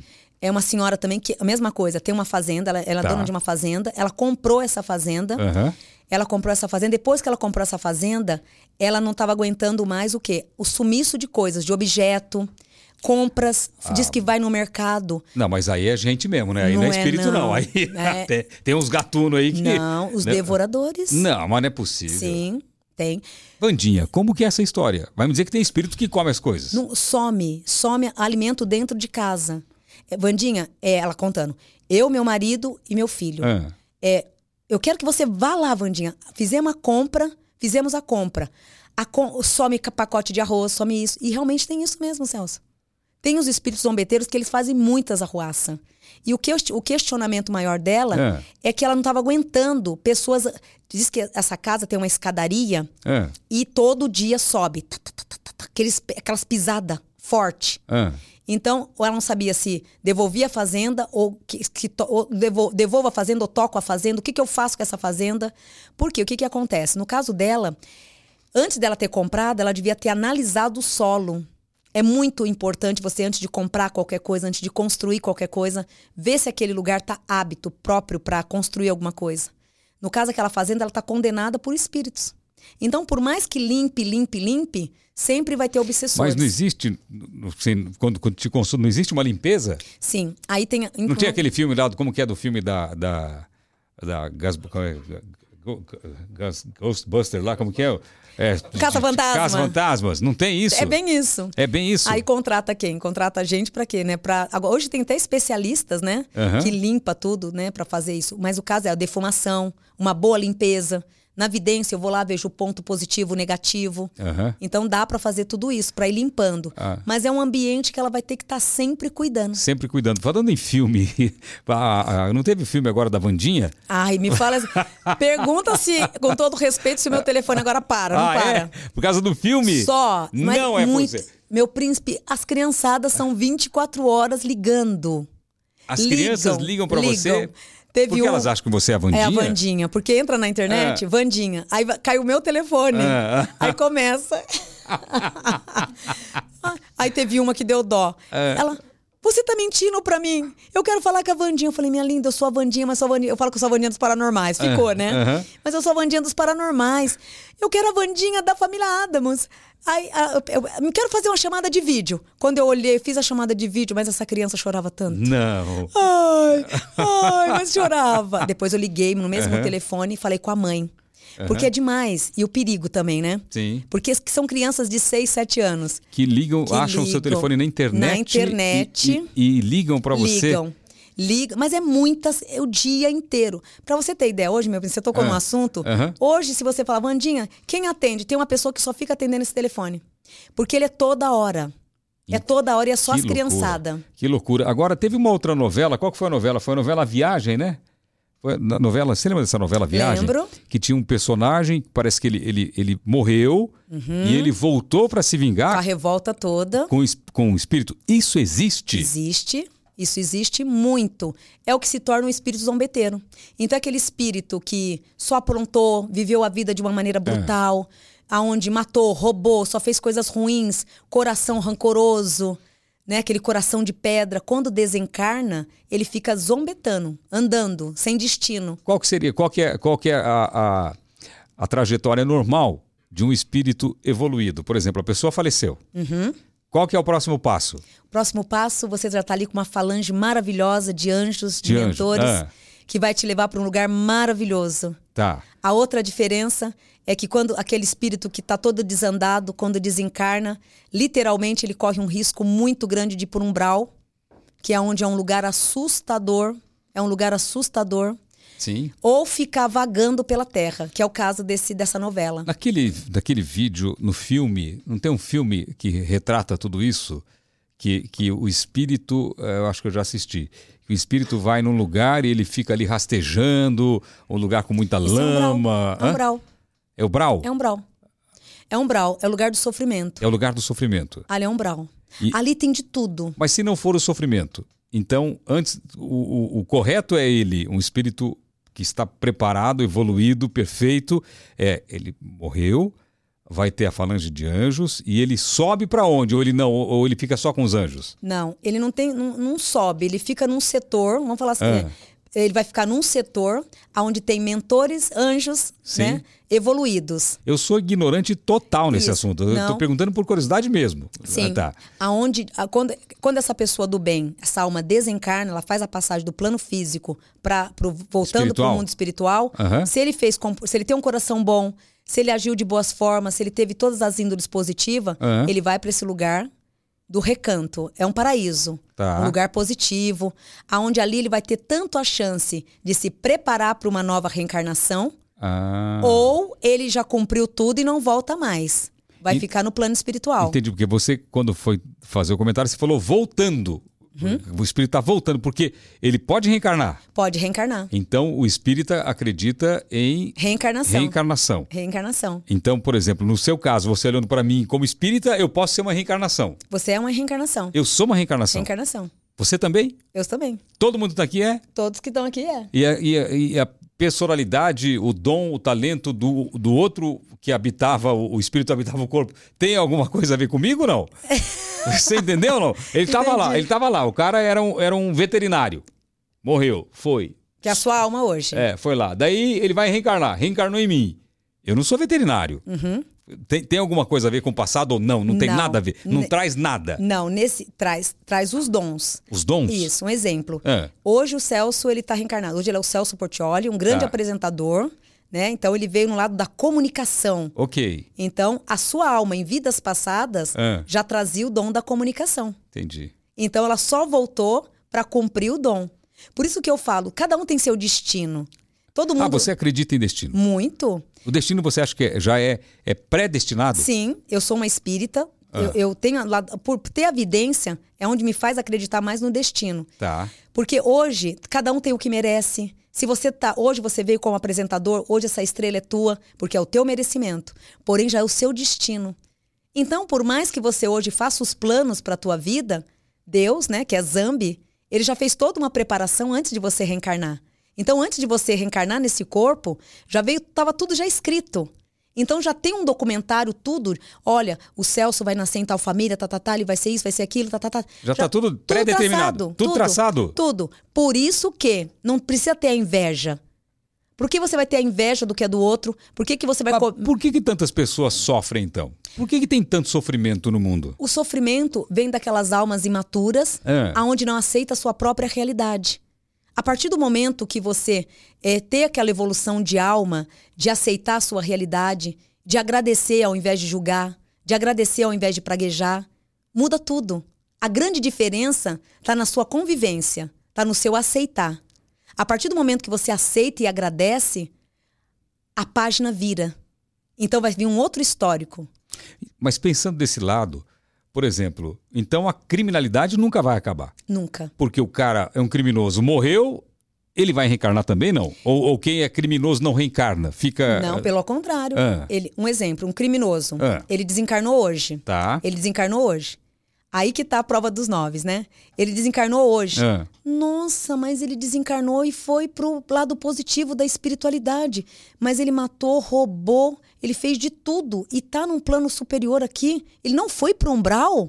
Não, Por quê? porque o coração dele era puro. Ah, mas E não é a- possível. A mente perturbada. Mas como o coração vai ser puro? muitos casos, meu príncipe, Ah. de pessoas assim, se você for falando do mundo da espiritualidade, Tá. se você for buscar o mundo da espiritualidade, Porque só para o pessoal entender o meu raciocínio é o seguinte: o- o- se o cara morreu, seu tá certo. criminoso, ele foi lá pro Brown lá, então ele não tá pronto para voltar para reencarnar. Então se ele traz alguma coisa para continuar, como ele não tá lá e tá lá no Brown, ele não vai reencarnar. Os bons vão reencarnar. Como que ele, como que ele vai para lá para voltar e, e continuar tendo criminosos? É- é- Essa essa organização e, e essa maneira de, de, de trazer é, é, como se fosse uma corrente, né? Sim. Uma- um movimento da água, assim. O veio para cá, vem para cá. É, o bom vem para cá, volta o bom. O mal não, o mal vai para lá. Então, mal- como que o mal vai voltar? Só se tiver lá no Brau também algum- alguma conexão para voltar. exatamente, no umbral tem o quê? No É. umbral tem a conexão... É num Brau. No umbral. É. No umbral tem a conexão Hum. de você é, aceitar o perdão e a mudança. Ali, ali é passado todos os dias, só para você entender na, Tá. na Terra, ali é passado todo dia os mentores do bem. Olha, ô João, você quer ir embora hoje? Não, quero ficar aqui, tá gostoso, aqui tem de tudo, não tem regras. Tá. Quero ficar aqui. Ó, João, hoje você quer ir? Ah, hoje eu quero. Você me leva, eu não aguento mais ficar aqui no umbral. Eu quero ir embora. Então, esse espírito, ele tá tendo a chance Então, mas ele, aí ele evoluiu lá, né? Então, mas ele Isso. evoluiu, ele continua sendo mal. Não. Aí ele tá tendo o grau da evolução. Hum. Ele é uma mironga. Ele tá tendo o grau da evolução. Então, é a part... mironga que fala, é, mironga. mironga é mistério. tá. São os ok. mistérios. Então É. ele tá tendo o que ali? Ele tá tendo a oportunidade de se lapidar. Ok. Porém, ele aceitou a ser lapidado. Então ele sai daquele retiro de turbulência e começa a entrar na fase da cristalização. Ok. A gente falou de criminoso muito pesado. Vamos falar de um outro, de um outro, de um, de um- espírito mais leve, que tem um karma. A pessoa está aqui na, na vida aqui, é, nada dá certo. Nada dá. Monta um negócio, é, quebra, é, faz um casamento, dá muita briga, separa, é, tudo que faz dá errado. Isso pode ser um espírito. Isso é um grande ataque espiritual que essa pessoa está vivendo. Tá. Então, isso, essa Isso tem tratamento? tem tratamento. Aí entra as terapias, É. o que chamamos de trabalho de desobsessão. Tirar toda aquela carga negativa, Aham. tirar tudo que não presta, alinhar e ativar o positivo. Mas tem pessoa que você tira tudo que não presta, não sobra nada. É. Tem isso também. Aí depois não sabe o que fazer da vida, né? Aí vai falar assim: o que, que eu vou fazer da minha vida agora, né? É, tem Você já teve melhoras de pessoas que te procuraram? Já, Já? já. Já? Muitas melhoras. Muitas melhoras? Muitas melhoras. E tem, tem gente que chega perto de você, te dá sono, abre a boca. Sono? é, dá- Parece dá- que você tomou um litro de cachaça. É mesmo? Tem pessoas, meu príncipe, quando chega assim, eu falo, meu Deus do céu, parece que eu tô bêbada, parece que eu tomei um litro de 51. É, você sente toda a energia. Toda a energia. Te suga energia? Su- O olho pesa, começa É. o sono incontrolado, aquele sono incontrolável, aquele peso no corpo. Nossa, horrível. Por exemplo, passe. é, é, tem pessoa que vai lá, você dá um passe na pessoa, não é isso? Um Isso. passe. Muito bem. Agora, do lado católico, não tem benzer? Porque assim, a minha avó benzia. Sim, tem É, os benzimentos. Tem, os benzimentos, não é verdade? Eu lembro uma vez que eu tava. eu ganhei um horário na rádio em Ribeirão Preto, e aí tinha uma pessoa que gostava muito dos locutores, era uma ouvinte. Olha. E, e ela benzia para tirar inveja, tirar olho gordo, né? E eu era muito molequinho, eu tinha 17 anos, e ela foi me benzer. Ela me benzeu, ela ficou de cama. Porque a carga negativa que estava com você passa, para ela. É um trabalho, mesmo? é um, é um transporte. Uhum. Você recebe isso? Mas como que você faz para tirar de você? Depois eu me limpo. Mas eu também, eu só me limpo. É. Depois- Eu também me limpo, mas não é disso. É. Falando em se limpar, usar aquela moedinha no umbigo é verdade que funciona? Sim, ótimo. Você tá- Perfume no umbigo também? Perfume só se for de alfazema. O Jequiti não dá o meu, né? Não ah, dá. faz um jequiti de alfazema para descarregos. Por que, que as pessoas colocam a moedinha no umbigo? Pra- no, no umbigo? Para evitar as cargas negativas. Isso é verdade, é? Super. Porque Ah. toda esse- o plexo é onde mais atrai energias negativas. Ah, Então, para você evitar é, atrair energia negativa, qualquer ambiente que você vá, é bom você tapar. Tapa o umbigo. É que aí você mesmo? evita as cargas negativas. É ótimo. E eu já vi gente em televisão que vai participar do programa de televisão e tá com uma moeda no umbigo Sim, lá, é bota uma moeda. muito, muito bom. O que mais a pessoa pode fazer para evitar energias negativas? É, banhos de limpezas, é, banhos de al- alfazema é muito bom para tirar inveja, olho gordo, limpeza. Banho de alfazema, banho de arruda, guiné sal grosso, é um dos melhores. Ou, ah, não quero tomar banho de ervas, então toma um bom banho de bicarbonato. O É próprio mesmo? Banho, você pega um litro de água quente, dilui, dilui duas colheres de sopa Ah. e no box mesmo joga da cabeça aos pés. É por isso que vende tanto no mercado, né? O bicarbonato ele é muito bom para tirar carga negativa. A- Agora, a inveja existe. A inveja, existe. Ela existe, meu príncipe. Mas co- quando que a inveja passa a, a atacar quem é invejado? Não o invejoso. O invejoso ele sofre com a inveja. Você Agora, quando ela começa a atacar o, o invejado, O invejado, ele começa a atacar pelo fato de não adquirir nada na vida. Tudo que ele faz, nada funciona. isso é o invejoso. Esse- É invejoso. É. o invejado, então, como ele começa a atacar o invejado? Por exemplo, é, você é uma pessoa invejada pela Maria. Aham. A Maria vai sofrer com a inveja. Sim. Sim. Agora, como que isso vai afetar a sua vida?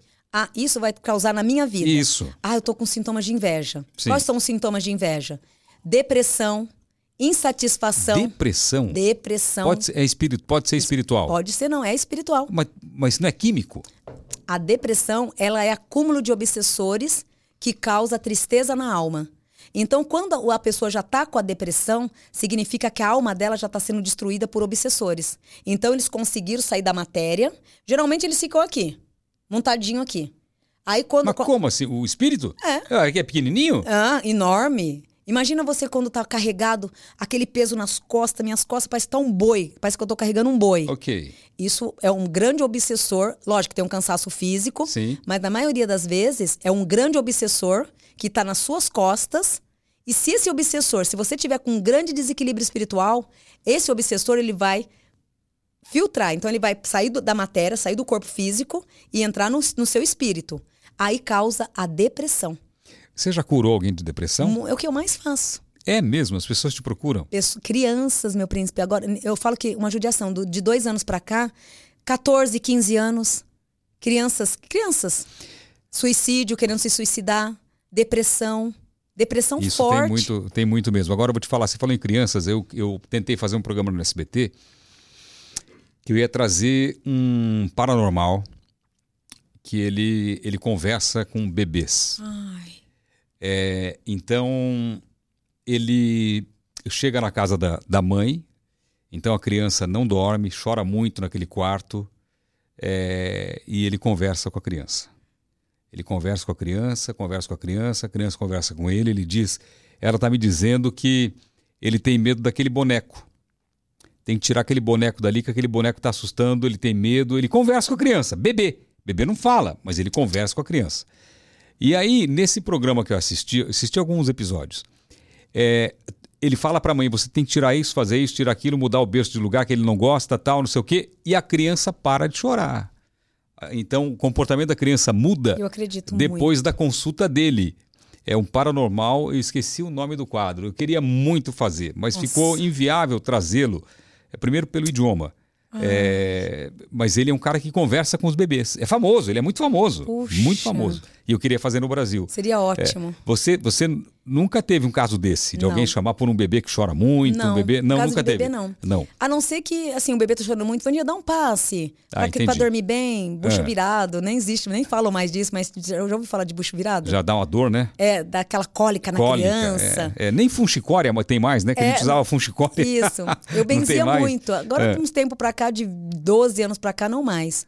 Mas a criança, ela tem. A criança e o animal, eles têm uma sensibilidade muito grande. É a criança, o bebê. Pode ver, o bebê, é, quando ele vai no colo de determinada pessoa, parece que tem espinho. Chora, chora, chora, chora Sim. e não para. Porque aquela criança também tá tendo o quê? A, vi- a- a visão de coisas negativas que tá com aquela pessoa. É mesmo. Mas tem criança que vem no meu colo, ri, brinca, vem no Sim. meu colo. E tem criança que não quer vir no colo, às vezes quer chorar e tal. Mas não Sim. tem a ver com a personalidade, com a timidez da criança. Não, na mai- tem esse caso É. também da, da simpatia, né? Sim. E tem o caso da, da criança não querer pela energia negativa. Hum, Pela energia, energia negativa que, os, que o adulto tem. A mesma coisa é o animal. Se você tem um animal, ele vem uma visita, veio cinco, cinco visitantes. Ele implicou só com um. Aquele um, você pode ter certeza que tem carga negativa ou ele tá vendo alguma coisa fora É. do comum. Olha, esse negócio de energia, eu ainda não procurei na Bíblia para saber sobre isso, mas eu, eu, eu, eu acredito que a gente tem uma energia é, porque, ah, grande. Sim, a gente tem uma muito. energia, uma energia é, que, que essa energia tem dia que deve estar mais positiva, deve estar, deve estar melhor, tem dia que deve estar mais negativa, Sim. mais carregada, mas eu acredito que todo ser humano tem uma energia. Sim. E que se você, é, até para conversar com Deus, né? Se estiver aberto para receber as bênçãos, você vai, Hum. vai receber, né? Se você estiver fechado, às vezes Deus quer falar com você, não tem aquela história, Deus quer abrir a porta, mas você está com o pé. Uhum. Então, eu, é acredito, eu isso. acredito nisso mesmo, de, de, de ter alguma coisa para você ter uma comunicação é, melhor nisso. É, você, você já recebeu, assim, de Deus alguma bênção na sua vida? Várias. Várias bênçãos? Várias. E você, você, você ah, é, pensou que essa bênção veio de Deus ou veio do... Da- do Pai Benedito? É, do Pai Benedito. Não, de Deus. Como, como que você tira essa... é, De onde veio? De Deus. É, Um exemplo. Nessa época que eu cito, que eu vendia coxinha na rua, é. pegava ônibus sem ter o dinheiro para pagar a passagem. Aí teve um dia que eu era meia-noite em ponto. Eu adoro o horário da meia-noite das Hum. três da manhã para falar com ele. Com quem? Com Deus. É, achei que era com o É, Benedito. com Deus. Eu converso muito com ele. Ah. É, aí eu, eu sentei, sentei e falei: Meu pai, se o senhor é tão poderoso, se o senhor é tão grande, por que, que eu tô morando nesse bairro? É. amassando essas lamas. Celso, para atravessar a minha rua, Ah. eu, eu atravessava um lamaceiro que vinha lama até no meu joelho. Por que eu tô passando por tudo isso? Depois eu tinha que vender coxinha na horta, onde eu vendia, voltava com o pé todo cheio de lama preta, porque era Aham. plantação de alface. Sim.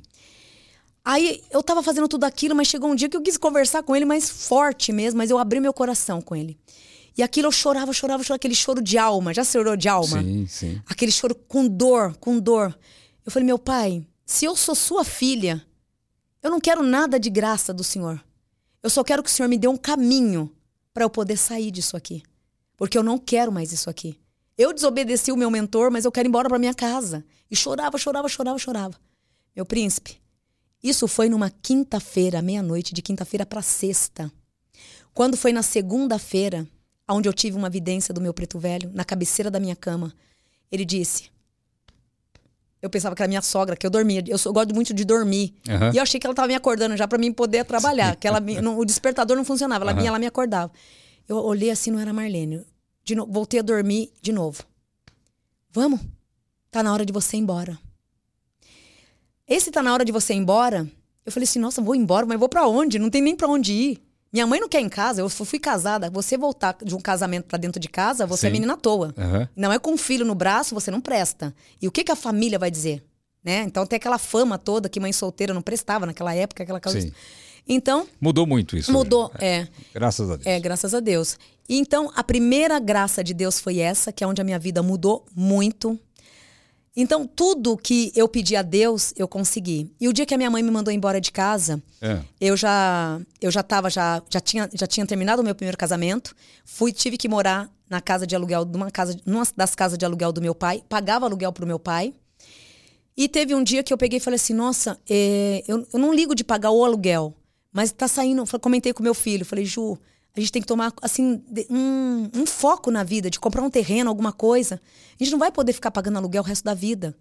E aluguel é um dinheiro sem volta. A gente vai ter que tomar alguma providência, isso aquilo. E eu, eu falei assim, alguma coisa tem que mudar. Não tá certo isso, eu ficar aqui pagando aluguel. E aquele aluguel saía mais caro do que tudo, né? Porque era um aluguel que saía muito caro, enfim. E nesse dia também foi um outro dia que eu rezei. Mas rezei muito, muito, muito para Deus. Eu e ele, o Júnior. Então, mas daí quando veio a resposta, não veio alguém te batendo? Não. veio, por, veio, veio, de, Ne- veio de cima. Nesse dia, É. nesse segundo, nesse segundo, ate- é, nesse segundo acolhimento, vamos dizer assim, de Sim. Deus, não foi eu, foi meu filho. Meu filho disse. No, no dia seguinte, nós rezamos, pedindo É. a Deus para tirar a gente dali, que a gente Sim. queria uma casa, tá, tá, tá. Aí meu filho falou: "Mamãe, eu sonhei com Deus". Falei: "Nossa, Jubi, você sonhou com Deus, amor?" É. É, olha que não veio pra mim, veio pra ele. É, eu sonhei com Deus, um homem todo de branco, sentado num trono, e dizia pra mim: Hoje vai ser o grande milagre da vida tua e da tua mãe. E eu quero que você cuide dela eternamente. Ele sonhando. Tá. Ele teve so- esse sonho. Aí eu falei, nossa, Ju, que bom, fico feliz. Abracei ele, tomamos café junto. A gente sempre, até hoje eu tenho essa mania de mesa. Eu tenho que Aham. sentar, nem que ser pão, pão com manteiga, mas tem que estar Pão sentado com, numa, pão com língua. Vai ter que estar na mesa. Então tá eu e ele lá dividindo o pãozinho na mesa e conversando. Fomos pra clínica. que Eu, eu tinha montado uma clínica no Tá. centro de Mogi. Nesse dia, eu atendi um rapaz. Ele tava de chinela havaiana, Aham. uma bermuda, uma camiseta Ering, meu príncipe, encardida, uma encardida com um monte de buraco no corpo, no- na, na camiseta. Tá. A minha secretária pegou e falou assim, minha recepcionista, né? Pegou e falou assim: Ah, tem esse homem aí. Esse homem tá desde manhã aí falando que quer passar com você. Eu já falei pra ele que não tem vaga. Eu falei assim: Você disse isso pra ele? Você sabe com quem você tá trabalhando? Meu lado, meu lado é espiritual. Aqui você não pode é, escolher quem você vai atender. Sim. Você tem que atender todo mundo igual, explicando pra ela. Ela, ah, mas ele é muito chato, que é isso, que aquilo, ele tá me enchendo o saco aqui desde cedo na recepção. Falou que precisava falar com você, mas não tem dinheiro pra pagar. Eu falei, onde ele tá? Tá na recepção. Fui lá. Eu peguei e falei assim, meu senhor, você quer passar comigo? Quero, mas eu não tenho um centavo pra te dar. Eu falei, olha aqui, não só o senhor, como todos que por essa porta entrar, eu vou atender com ou sem dinheiro. Porque naquela época eu cobrava 15 reais a minha consulta. Sim. E ele não tinha o dinheiro pra pagar a consulta. Você tá sentado aí? É. Não tinha o dinheiro pra pagar a consulta. Quero só ver onde vai essa história. Aí, É. aí eu atendi. Atendi ele um mês, dois meses, É. três meses. No terceiro mês, ele me disse: E você? Me conta da tua vida. Falei, nossa, meu Deus, esse homem é estranho. Agora ele quer saber da minha vida. Eu moro sozinha aqui com meu filho. Aham. Eu falei, ah, minha vida é trabalhar. Eu trabalho, sou mãe solteira, me separei porque eu meu marido me batia muito, eu larguei meu marido, tô aqui com meu filho, tá, tá. Resumi, continuei atendendo. É, Você mora aqui? Falei, moro. Minha mãe mandou embora de casa com meu filho e eu tô aqui, mas eu tô tão feliz. E tava mesmo, meu príncipe. Foi o lugar mais feliz, foi morar no lugar onde eu atendia. Aham. Aí ele pegou e falou assim: E você não tem vontade de ter sua casa própria? Você mora aqui? Você não tem vontade de ter um lugar para o teu filho? Eu falei: Olha, meu sonho é ter uma casa, mas eu tenho certeza que esse dia vai chegar. Deus vai olhar por, por mim. Aí ele: Ah, você Se acredita? Deus não olhar por você, Quem vai que olhar? Deus por ti olhe. É, então. mas olha. É o meme que todo Ai. mundo brinca comigo. que Deus por Ai. ti olhe. Ah, e aí? Aí, esse homem foi embora. Só sei que, resumindo a história, eu já tinha um terreno É. que eu já tinha comprando ele em parcelas. Eu Próximo- achei que ele ia falar, toma a casa. Não. Ah, Eu já tinha esse terreno, porém não estava conseguindo construir porque não dá para construir. Aham. Primeiro eu paguei o terreno. Aí teve uma segunda-feira, eu É. fui nesse terreno, que todo dia eu ia visitar o terreno e agradecer a Deus pelo terreno. E aí eu e esse meu Tá, filho, o Júnior. aham. Aí teve um dia que eu saí do terreno, fui no ponto de ônibus, que é um condomínio, você atravessa o condomínio, o ponto de ônibus tá, Tá. aqui. Quem tem carro sai de carro, quem não tem atravessa a rua, pega um ônibus. Eu pe... atravessava, pegava o ônibus. Aí eu tava dentro, no ponto de ônibus, esperando o ônibus pra mim ir embora pro centro. Entra oito caminhão da discípulo. Eu falei, Jubi, que lindo! Olha aquilo lá, Jubi. Que foi, mamãe? Olha quanto caminhão. Olha que, olha, que Deus abençoe a família que está recebendo esses materiais. Porque, Ju, o tanto de material que está entrando nesse condomínio, É. essa família vai construir a casa em um mês. O Ju, mamãe, que bom, né? Eu falei, graças a Deus, Ju, que bom, que felicidade. Entramos nós dois dentro do ônibus, todo feliz. Quando eu chego em casa, nessa casa que era a clínica onde eu estava morando, Aham. ele estava sentado na recepção. A recepcionista, que achava que ele era um mendigo, estava lá tratando ele de caras e bocas. Sabe quem ele era? Quem? Dono do Pão de Açúcar. É, sócio do Pão de Açúcar. Dono dos, dos extras, da Sociedade Extra. Marcelo Mendes. Você tá brincando. Esse homem, ele me deu. Hoje eu moro numa casa onde esse homem, ele me deu. a- só não pagou o terreno porque ele já estava pago. Mas ele me deu a escritura da casa. Que eu não tinha dinheiro tão cedo naquela época para comprar para pagar a escritura da casa. Aham. A casa que eu estava com projeto de construir em 5, 6 anos ou para mais, ela foi feita em seis meses. Ele me deu toda a minha casa, acabada. Com mobília. Então, para que o pessoal entender aquela revelação que seu filho teve em sonho, que sonhou com Deus, Uhum. foi mandou, teve um enviado que esse esse enviado realizou O meu sonho. seu sonho, uma bênção de Uma Deus. bênção. Agora, quantos filhos você tem? Dois, lindos. E eles também têm dons? Os dois. Os dois? Os dois. Quais são os dons? A Carol é a mesma coisa. A Carol é a sensibilidade, Tá. muita sensibilidade, de perceber ambiente, pessoas. Aham. Porém, eu não levo ela. Eu, não, Ok. eu cuido. Tá. Eu cuido dos meus filhos. Eu não dou eles na mão de ninguém. Tá. E o seu o, filho? O Júnior tem a vidência Aham. e o dom da magia. O dom da cura. O Ju tem o dom da cura. Também eu disse: não, não, mamãe, eu vou para um centro. Não vai. É, hoje, se for eu a dirigente para cuidar dos meus filhos, meu príncipe, eu vou cuidar. Entregar os meus filhos em mão de pai de santo, eu não entrego. Eu não quero passar o que eu passei. Não quer aquele, pa- aquele espaço que você passou. Nunca. Nunca. Então, hoje, eles acabam, assim, entre aspas, não tendo a religião, porque tem, Tá. tem comigo, que eu sou a mentora de casa. Tá. Então, ele tem a mentora. O Ju adora muito templos budistas, então ele medita. Ele adora meditar. Ele também tá naquele caminho que você fez de Isso. vai para lá, vai para cá, vai Isso. para lá até se encontrar. Até é se isso? encontrar. Muito bem. Qual foi a, a premonição mais forte que você já sentiu? Ma- no- na mais forte foi a do meu tio em termos negativos, de Uhum. prever a morte de uma pessoa que eu amava muito. Sim. E a outra foi de saber que aquela pessoa que eu tanto amava ia me trair e que eu ia passar pelas piores decepções da minha vida com ela. Que foi essa recepcionista que eu conto dela. Essa recepcionista, eu encontrei ela num ponto de Pera, ônibus. essa recepcionista, isso que você falou, então, Foi a pior revelação que eu tive. a pior revelação. Da minha vida foi a pior.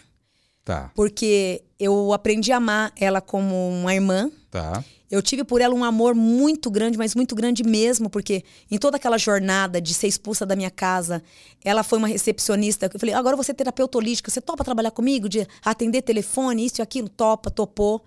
Então ela viveu os piores momentos comigo e abraçou muitas causas difíceis. Tá.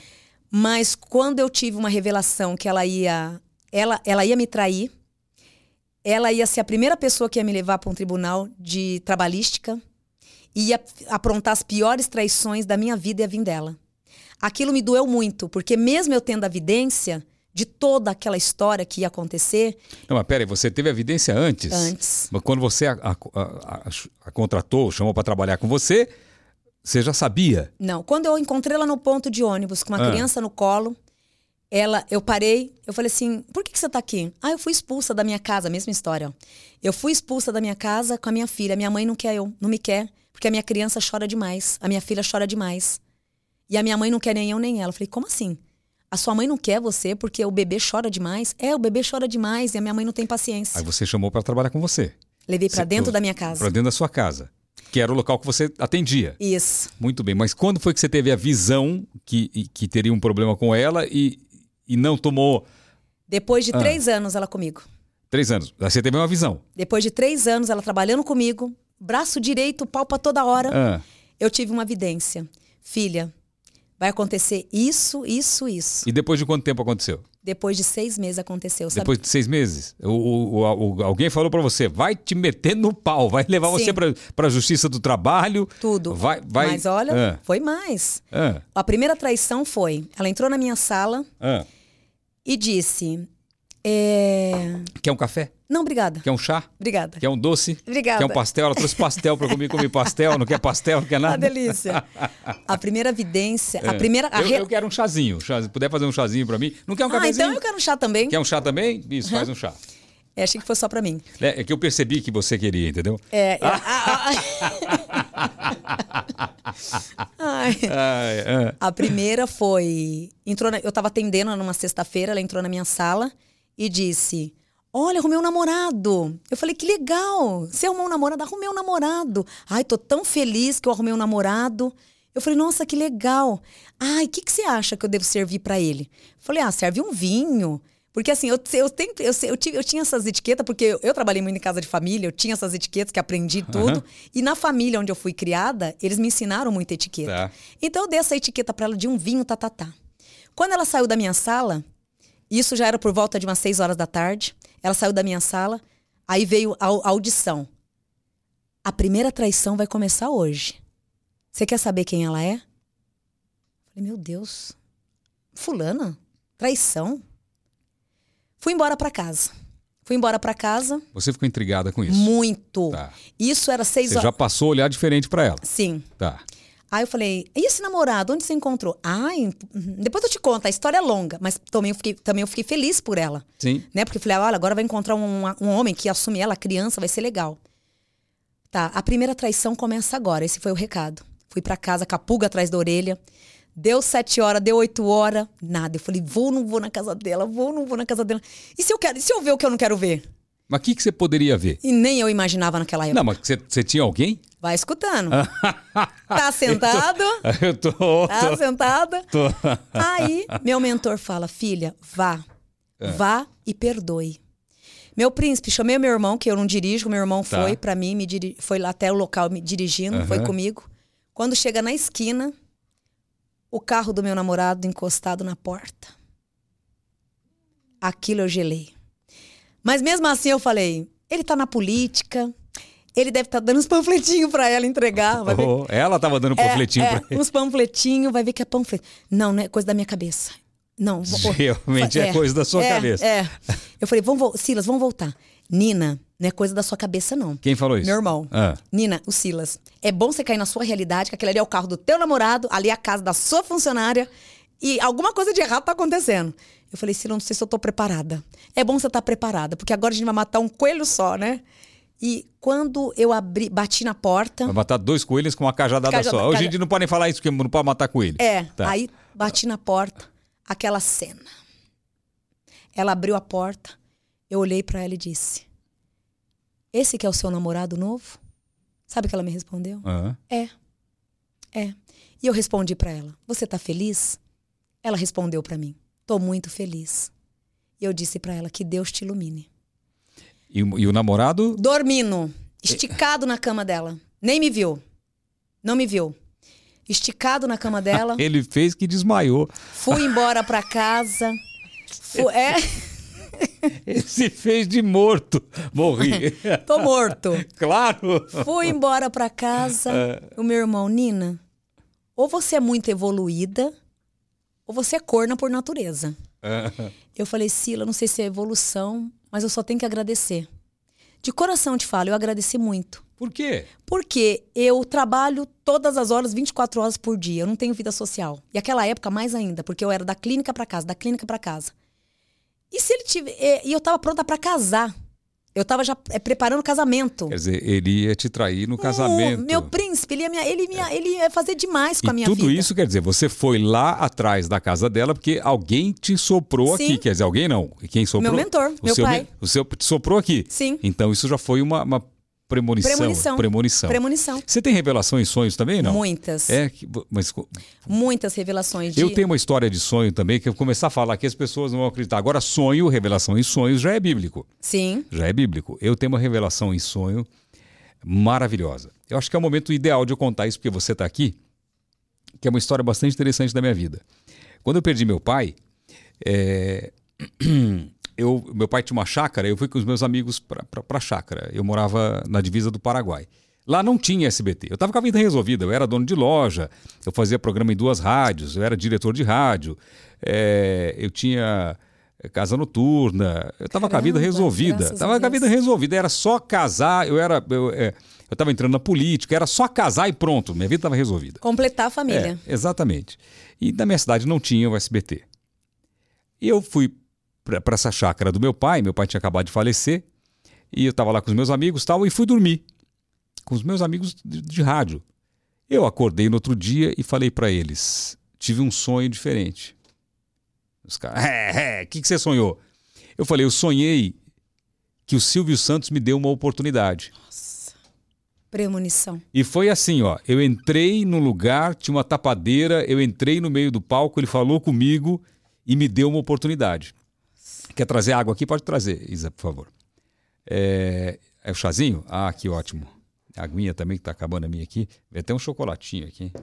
Obrigado. Obrigada, Isa. Obrigado, Isa. Não tem açúcar não, né? Aí, beleza, todo mundo esculhambou comigo. Ah, pá, ah, ah, ah, ah. Eu falei, ó, foi assim, assim, assim. Foi um sonho diferente, eu senti que foi diferente. Mas eu nem sonhava trabalhar no SBT. Não sonhava trabalhar no SBT. Fui embora, fui pra casa da minha mãe. Deu uns três dias, sonhei de novo, igualzinho. Uhum, confirmação. Igualzinho. Sonhei de novo, mesmo jeitinho. Acordei e falei pra minha mãe, falei, mãe, sonhei com o Silvio Santos que ele estava me dando uma oportunidade. Eu conversei com ele é, na, na televisão, tinha uma tapadeira assim, ele falou comigo e eu, a partir desse momento passei a trabalhar no SBT. Aí minha mãe falou, é mesmo? Ele falou, então por que, vai ver que é um sinal, por que, que você não vai lá no show de calor se apresentar? Eu falei, mãe, não tenho coragem. É, e tudo bem, passou. E foi- foram dois, dois sonhos iguais e diferentes, assim. Premonições. I- iguais E a confirmação. iguais do, do conteúdo, né? Da, da- da maneira que aconteceu, e diferentes da maneira que eu senti o sonho. Era um negócio diferente, que foi um negócio diferente que aconteceu. Eu, quando voltei, depois de uns quatro meses que vou, fui viajar, eu comprei uma antena parabólica no consórcio para ver o SBT. E ganhei na primeira prestação. Meu Deus. E foi quando eu quando eu liguei a televisão, estava lá pedindo ideias para câmera escondida e eu mandei a fita é, para São Paulo. E foi a partir dali que começou. E quando aconteceu com o Silvio Santos, o Silvio Santos me recebendo na televisão, foi exatamente como eu sonhei. Então, por isso que eu acho que revelação em sonhos É fatal. é fatal. Existe, Muito. é, é, é bíblico. Eu posso estar falando uma besteira aqui, mas eu, eu já procurei, posso até procurar de novo aqui. Não, não, Revelação não. em sonhos, Sim. bíblico, né? Sim. Porque teve, tem revelações em sonho na Bíblia. E, e aconteceu comigo. Então é uma coisa muito forte. Você tem revelação só sobre você ou sobre os outros? Sobre os outros também. Vou colocar aqui, ó, revelação. Que revelação que você já teve que foi importante assim que você teve que compartilhar? Pra minha vida, É, para sua vida. pra Ou para a vida dos outros também. pra vida dos outros foi uma cena triste, eu vou te contar. Ah, É, eu estava na minha casa de Ubatuba, eu estava dormindo, tive um sonho, três meninos de rua que me abordava e falava: "E aí, minha boneca, sua paz agora vai acabar". Aí eu, eu no sonho eu enfrentava eles e falava assim: "Por que minha paz vai acabar?". ah. Aí eu começava a rezar. Não adianta rezar. A tua paz vai acabar. A tua paz vai virar um a sua paz hoje, a partir de hoje vai virar um inferno. E acordei ah. Acordei, fui até o toalete, voltei, lavei o rosto, rezei, voltei de novo, Aham. voltei a ter o mesmo sonho e os mesmos rapazes do sonho voltando no sonho. Aí eles diziam: Ah, voltou? Então você quer saber o que vai acontecer? Essa manhã o teu irmão vai ser preso. E por uma injustiça. Mas você vai passar por seis meses numa penitência junto com ele, onde você vai ficar pele e osso e sofrer como cão. E eles riam. Ixi. E eles riam, riam. Isso son- sonho, não foi evidência nem audição, foi sonho. No domingo, isso foi, isso foi de sábado para de sexta para sábado. Ah, No domingo, eu fui até Paraty. Eu adoro ficar em Paraty. aham. Como é docinho? Ah. Aham, tava em Paraty. O meu irmão, do meu irmão mais velho liga. Nina, onde você tá? Eu falei, eu tô em Paraty. Nossa, mas você anda, hein? Eu falei, eu tô. Como que eu ando? Eu fui pra praia, eu tô aqui na praia. Vocês sa- vocês sabiam que eu tava aqui? É, o Dé foi preso. Eu falei, o quê? É, o Dé foi preso. Precisa de você agora. Porque na Quem que é família. Dé? O Dé é meu irmão do meio. Tá. O que mais dá trabalho em casa. Tá. Esse menino, ele tinha ido numa festa de faculdade Aham. aonde lá ele dançou, bebeu, fez as- tudo que tinha que fazer ali, né? né? Mostra, na- graças a Deus, que as filmagens ajudam muito, por isso que é muito bom câmeras, né? Sim. Ali mostra ele dançando, filmando, um grande palhaço, que ele ri de todo mundo. Eu falo que ele é o stand-up em vida. Ali ele fez de tudo. Brincou, é, dançou, bebeu. E depois esvaziou o baile, essa moça pela qual ele estava dançando o tempo Uhum. inteiro. A turma dela foi embora. E ela simplesmente pediu para ele uma carona.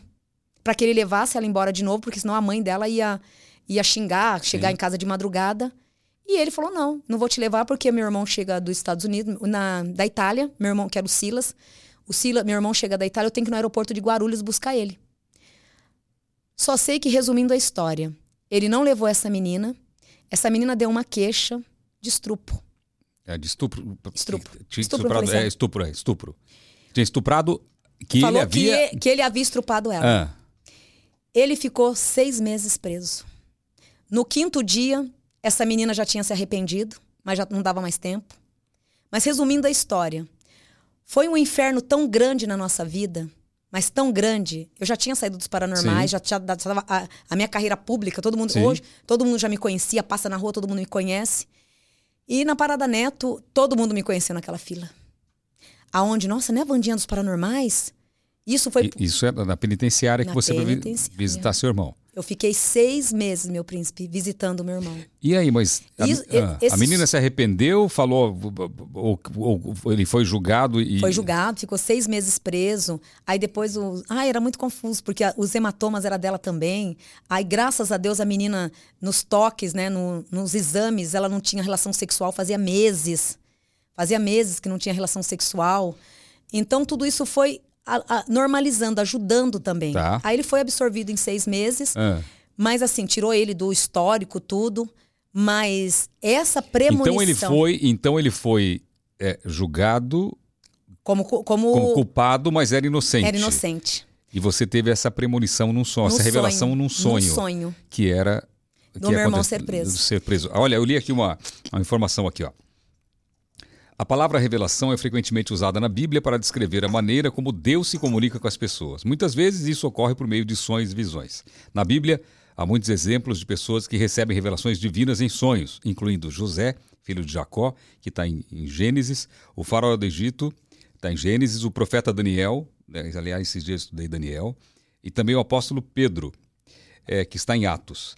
No entanto, nem todos os sonhos são necessariamente revelações divinas. Às vezes, os sonhos podem ser simplesmente o resultado de, é, do nosso subconsciente processando informações ou emoções que experimentamos durante o dia. Portanto, é importante discernir se um sonho é uma revelação divina ou não. Isso pode ser feito por meio da oração e da busca da sabedoria de Deus. Em resumo, a Bíblia contém muitos exemplos de revelações divinas em sonhos, mas é importante discernir se, se um sonho é uma mensagem de Deus ou não. A busca pela orientação de Deus e a sabedoria são fundamentais para entender os significados dos sonhos. Então, tem realmente é, a revelação através dos sonhos. Que são é, muito é, fortes. É, muito forte. É, então, você teve essa revelação sobre o seu irmão Foi, a, foi, assim, a, melhor, a pior revelação que eu tive. E aconteceu quanto tempo depois? Três dias, né? Porque foi sexta, sexta, Ah. sábado, domingo foi. Não, mentira. Foi sexta, foi sexta para sábado. Foi num domingo. Isso ocorreu no domingo, no almoço. Que o meu, eu tava em Paraty, o meu irmão, o mais Aham. velho, me liga, falando do ocorrido. Eu vim embora voando pra, pra Mogi. Agora, no- nos paranormais, me lembrei de uma situação que a gente foi num bairro, não sei se você vai lembrar, é que eu, na hora eu assustei bastante que você entrar numa casa de uma jovem que foi assassinada e por um vizinho. E, e você estava na casa comigo e quando eu falei, Vandinha, você tem 30 minutos agora para sentir a energia do local. E você fez um, um, um movimento que eu assustei até. Desceu a escada correndo, como se ele virou um peido.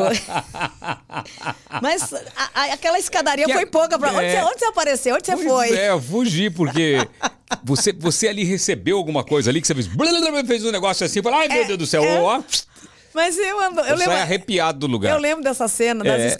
a, a escada foi pouca para ele sair. e, que- você incorporou Ali ali, foi não? uma incorporação. Por quê? Ah. Aquele dia era um dia que eu estava muito cansada. Eu Tá. tinha atendido na, na Vila Madalena. Hum. Pra vidência, eu não vou negar, eu estava muito ruim pra vidência. Tá. Porque o cansaço não ajuda muito na vidência. E aquele dia eu falei assim, ainda eu comentei com o Márcio. Eu falei, Márcio, eu vou ter que trabalhar na incorporação hoje, na irradiação. Porque eu não tô, eu tô muito cansada. Eu tenho medo de falhar na vidência, porque eu tô muito cansada. Aí o Márcio, ah, então trabalha na irradiação. Eu falei, mas e se O que, eles... que é irradiação? Irradiação é você ter o mentor do teu lado, mas Ah. vibrando a energia. Ele tá aqui do teu lado te informando.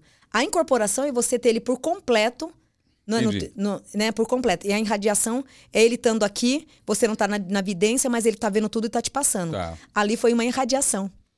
Por isso que eu, eu tremia, tem agora que eu entorto Ali aqui. foi evacuação, porque eu evacuei do local. Eu fui embora. Quase evacuei também. Eu- o Johnny. Ah. O Johnny vem. Um beijo, né, pro Diretor- Johnny. É, diretor Johnny. Um fofo, amo o Johnny de paixão. O Johnny. Nossa, Vandinha, o que aconteceu aqui que o Celso tá lá pálido? É, Ah, me arrepiou inteiro, fiquei com medo. Falei, Foi. nossa senhora. ali foi uma irradiação. É. Que, que, que que eu coisa. trabalhei ali. É. Que cena triste essa, né, meu príncipe? Tri- triste, ali muito foi a mãe também, sofrimento pra uma mãe, né? Sofrimento. Você, você quando entrava nesses locais, você enxergava as coisas assim, o, o, o- espírito da pessoa, ou, al- alguém é perto da mãe? O que, que, Uhum. Você, que, que você enxergava? Ali eu via. ó, não tinha. Você lembra? Tinha a escada, Ah. a cozinha, o corredor. Aham. Naquele corredor depois vinha um banheiro. Ali não era não só o espírito, mas muitas. É, muita sombra, muita meba. É como se fosse uma lama caindo naquele, nas paredes, aquelas lamas. Você enxergava tudo isso? Tudo isso. O banheiro, o banheiro, eu vi a cena, a agressão ali. Aonde ela sofreu muito naquele banheiro, Sim. traz o sofrimento naquele banheiro.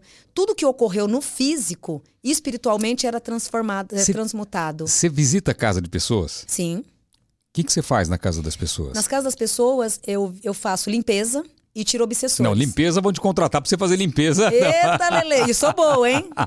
você já trabalhou como. De faxina? De faxina? Quero ver uma faxineira me enganar. É mesmo? Você põe uma casa pra brilhar. Você põe? Ponho. Você é daquela que limpa com cotonete assim as coisas? Detalhes, ainda passo o dedo pra ver se tá limpo. É mesmo? Aham, eu trabalhei muito em casa de família. Mas naquela época É. era boa. Aham. Porque naquela época, se você não limpar. Hoje eu agradeço. Tá. Porque naquela época, se você não limpava, você ia limpar de novo. Tá. Hoje não, hoje tá- a gente apanha, né? Hoje a gente apanha. É, mas do lado espiritual, não, você faz limpeza. Limpeza espiritual. Limpeza espiritual. Limpeza É mais ou espiritual. menos o que você disse quando chegou aqui. Aqui o terreno faz assim, faz assado, tal. Uhum. Sim. É o que você Aqui, sentiu. se Ah. você me fala assim, se você não me conhecesse, canaliza o lugar, vê como tá o lugar. Da entrada até aqui, o lugar tá um- traz uma harmonia espiritual maravilhosa. Eu ia Ok. narrando pra você. Um exemplo, Aham. você é meu cliente. Tá, Aí eu vou narrando, você me contratou para analisar esse prédio. tá. Então, ó, esse prédio, aqui na entrada, tem dois pontos positivos, inclusive um você tem que trabalhar ele para movimentar, que ele é, é positivo, mas ele tá parado. Tá. Então tem que movimentar isso. O solo, nota mil, você escolheu um lugar perfeito para construir esse prédio. Tá, Porque é um lugar que tem toda uma estrutura espiritual. tá. Aí, vai, aí a gente vai visitar cada ponto. Cada ponto a gente vai trabalhando na energia positiva. Que nem aqui, essa sala do podcast que você tá. montou. Aham. O- de todo o prédio aqui, esse é o melhor local. É o melhor local aqui? É o melhor local. É, por isso que eu escolhi. Então, bruxinho. Bruxinho. Por que é o melhor local? Porque aqui está o ponto da comunicação e da vibração espiritual. Então, aqui nessa sala, o que você montar É. ne- nessa ponta, tudo vai fluir. Então, de repente, não é, um- não, se não fosse um podcast, ia ser uma parte administrativa. Tá. Aqui ia, ser- ia atrair muitas coisas, porque aqui é o foco principal e central da energia positiva e da vibração. Que então, maravilha. hoje um podcast, o que, que acontece? Aham. A tendência é prosperar muito. Tch, Vai embora. Então você vai ter, como podcast, movimento, crescimento e evolução e mais agilidade. Porque é uma coisa que não vai ter fim. Por que não vai ter fim? Porque o Ah, solo. por exemplo, se você entrasse aqui e falasse pra mim, Porti, olha, aqui não tá bom. Aqui, tô sentindo que não tá bom. Quando você entra que tá a estrutura montada de alguém, você falar que não tá bom, a a pessoa... pessoa- tem que desmontar ou ela tem que fazer o quê? Ah, o ideal. Tem casos que dá para energizar. Tá. 70% dá para cuidar da na parte espiritual. Tem a ver com radiestesia, não? Sim, a radiestesia é ótima. Ah, É? Muito bom, a radiestesia é ótima. Quem, aquelas pessoas que não quer buscar um pai de santo, não quer buscar um dirigente espiritual, nossa, a melhor coisa para se limpar. Porque me- é o mesmo efeito de um pai de santo. É O mesmo? mesmo efeito, a mesma Mas quem faz radiestesia não vai ficar bravo com você? Não, não é a mesma coisa, não. Lógico O- que eles vão o- falar. Ah, Essa efe- menina tá ficando louca, não é a Tá, mesma coisa. O meu, a- o meu produto é o melhor. Tá, o, efe... o efeito final é o mesmo, isso que você quer dizer? Muito. Que, que limpa, que, que Sim. Elimina- canaliza a energia. Sim. Então, Canaliza e limpa e energiza. Então o trabalho, na verdade, é o mesmo. Só que, o- no, no caso, a Vandinha do lado espiritual, ele do lado técnico. Entendi. Mas o caminho é o mesmo. É o caminho mesmo. O caminho é o mesmo. Arrepio tem a ver com alguma coisa espiritual? Sim. O que que arrepio tem? significa aproximação de entidades ou de um mentor espiritual do teu lado, quando causa o arrepio. Do nada arrepiou? Isso. Tem alguma Aí coisa? É a, é a aproximação de mentores. Tá. E o bocejo? O cara começou a abrir a boca. Cargas negativas. Cargas Então, negativas. É ah. Carga Mas negativa. isso de alguém ou do ambiente? Ou do ambiente ou de alguém. De repente, alguém entrou aqui, aí começa você. Chega a lagrimar. Ah. Você tá, você tá fazendo o quê? Você tá limpando o negativo daquela pessoa e ajudando ela a se livrar daquela energia pesada. É mesmo, é? Uhum. Não, tem gente realmente que, que é um. É um é, é que seca. co- Já ouviu falar que tem gente que Uhum. Seca seca, pimenteira. seca pimenteira e Seca- seca goiabeira? Sim. Porque goiabeira dá em pé de estradas. Pega a terra roxa, a terra seca, não chove, a goiabeira tá lá dando Ali. goiaba. Tem gente que seca goiabeira. Pra você ver que ma- o olho gordo ele é pior que a macumba. Você tá brincando? Sim. O olho gordo ele é pior que um feitiço. O feitiço. Mas peraí, vamos ver. Olho gordo na Bíblia. Eu acho que tem. Não, não, eu já. macumbeiro e o pastor. Deixa eu ver. O- é, olho gordo na Bíblia. Tem? Deixa eu ver. Olho gordo na Bíblia. Deixa eu ver. Quero mim é, o. Ah. pior, é a pior energia que existe na face Ah, não é Terra. encontrado na Bíblia, não. Não tem nada aqui. Não tem A cobiça. Nada. Tá escrito: o homem avarento corre atrás da riqueza e não sabe o que a pobreza o espera. Esse versículo fala sobre o perigo de desejar excessivamente a riqueza material, o que pode levar à pobreza espiritual. Uhum. Então não tem nada de olho gordo, não. Mas é. é- quer Tem. dizer que então tem olho gordo. Olho gordo tem. O olho gordo é a pessoa desejar o que você tem. É inveja. A inveja. Tá. É, a inveja. O olho gordo, ele é a inveja, mas mais trabalhada. Porque a inveja, ela, ela é ruim? É. Mas ela é um pouco mais sutil. Tá. O olho gordo, ele não fica só no lado sutil de te admirar. Ele, o olho gordo, a energia do olho gordo, ele vai querer ter a sua vida, querer ter o seu momento, querer ter a sua família, querer, querer ter tudo que é seu para ele. Então, seria cobiça também, encaixaria Entendi. muito no padrão Aham. da cobiça. Sim. Mas o olho gordo é o pior. Por quê? O olho, você, as pessoas que fazem o trabalho, né? Vai lá, monta um trabalho, ah, eu vou prejudicar fulano porque eu não quero ver o fulano crescer. Vai lá, fez o trabalho. Porém, vai alguma outra pessoa lá que vai desmanchar o trabalho. Sim. Vai desmanchar aquela energia. O olho gordo já fica mais difícil por quê?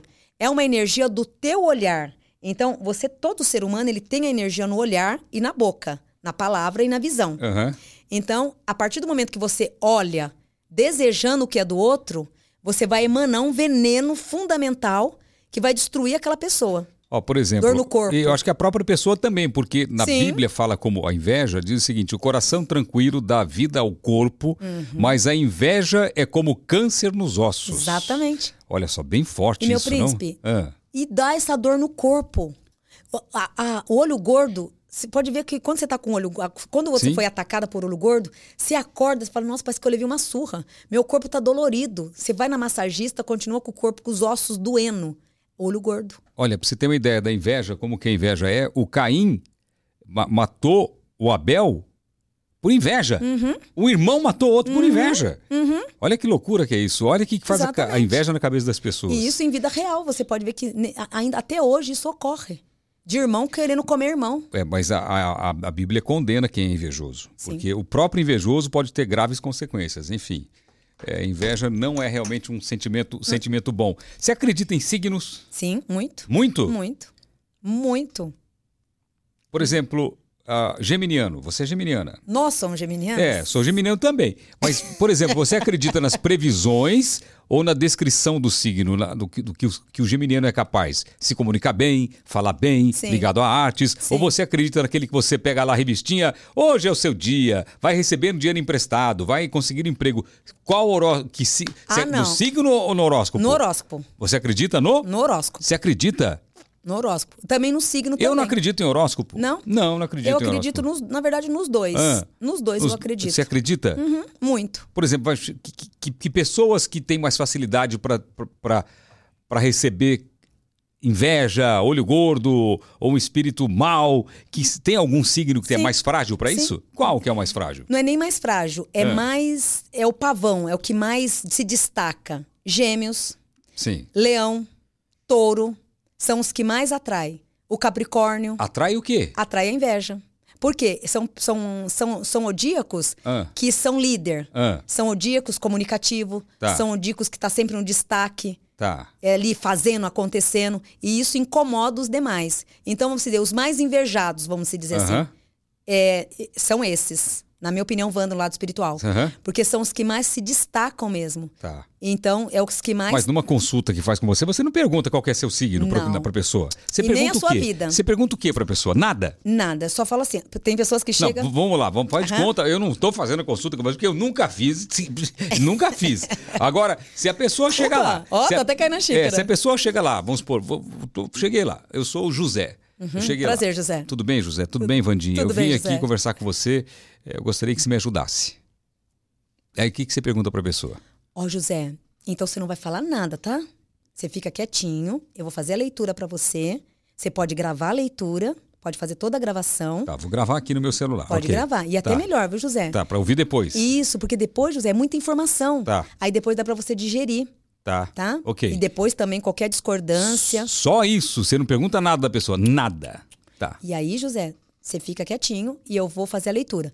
No final, se eu falei alguma coisa que não, que você não concorde, você pode debater que eu tô pronta aqui pra debater. Às vezes a pessoa pode discordar de você em algumas Sim. coisas e às vezes a pessoa questiona, não, mas isso não. Falam Sim. pra você. Às vezes não, eu pego você- um anzango com caroço. Ah, você pega? Pega. É porque a pessoa quer ouvir o que ela quer. Exatamente. É. É, ou quer ouvir o que quer, ou vem só pra ver o Santomé. Ah, vou lá ver se ela é boa mesmo. Sabe como eu, eu como- sabe Por- como eu sou conhecida lá fora?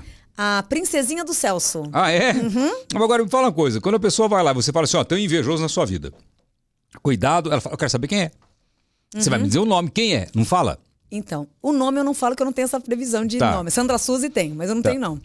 Mas eu dou uma alerta. Eu falo, olha, cuidado. Eu não sou assim de atacar. Falar assim, olha, cuidado com o teu irmão, Tá, né? Que o teu irmão sim. tá te prejudicando, teu irmão tá te Sim. roubando, isso e aquilo. Nada disso. Olha, cuidado com pessoas da tua família. Eu vou pelas bordas. Entendi. Tá? Agora. Mas para um bom entendedor, um pingueletra. É, para o risco é Francisco, Uhum. né? Agora, tem pessoas que você acompanha há muitos anos Sim.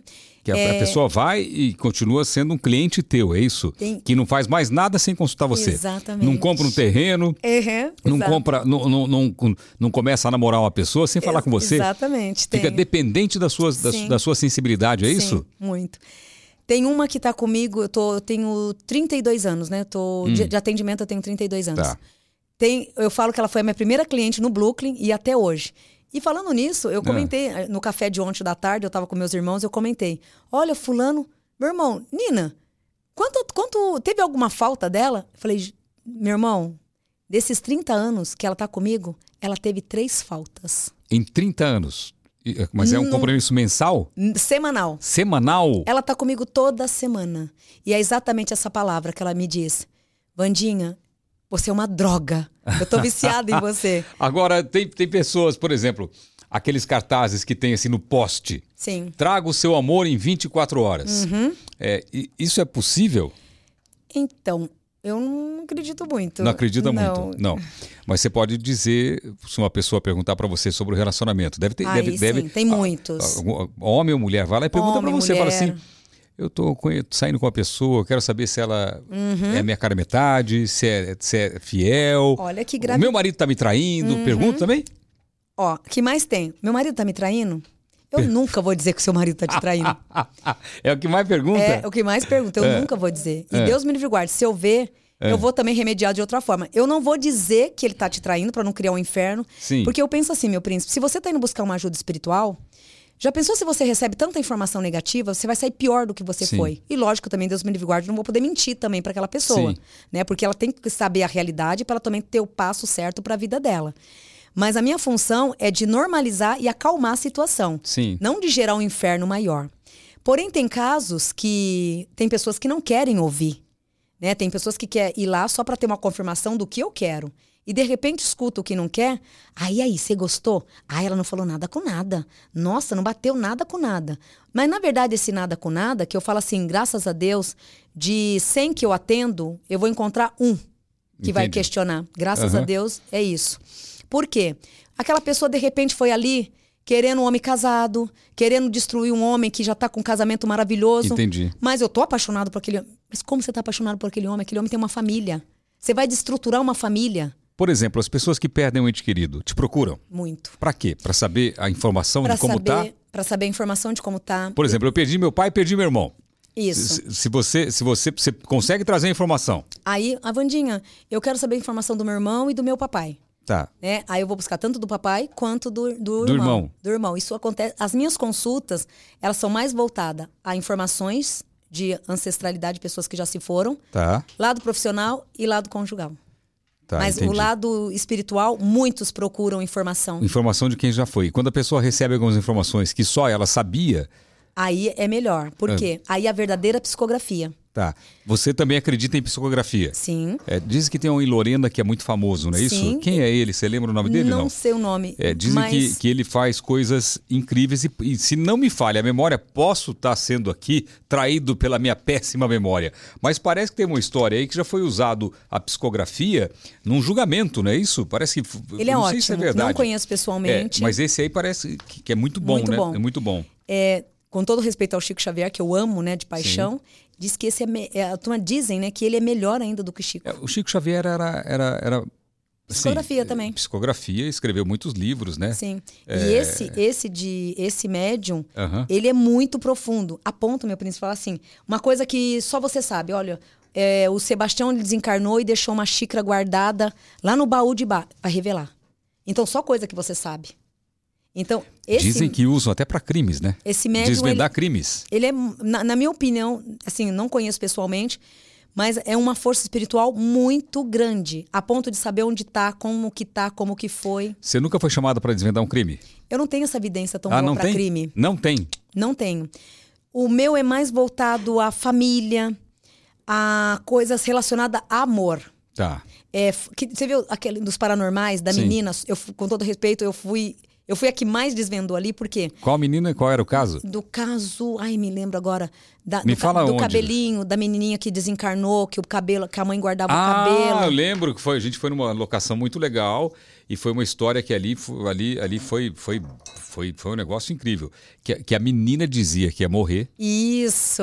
Papai, eu vou embora com tal idade. Isso. Papai, eu vou embora com tal idade. E ela realmente faleceu com aquela idade. Aham. E, e ali você falou coisas. Ali você viu que do quadro, com todo respeito, Aham. eu fui a melhor ali, porque todos eram bons. Sim. Mas ali eu me encaixei melhor porque é o lado sentimental.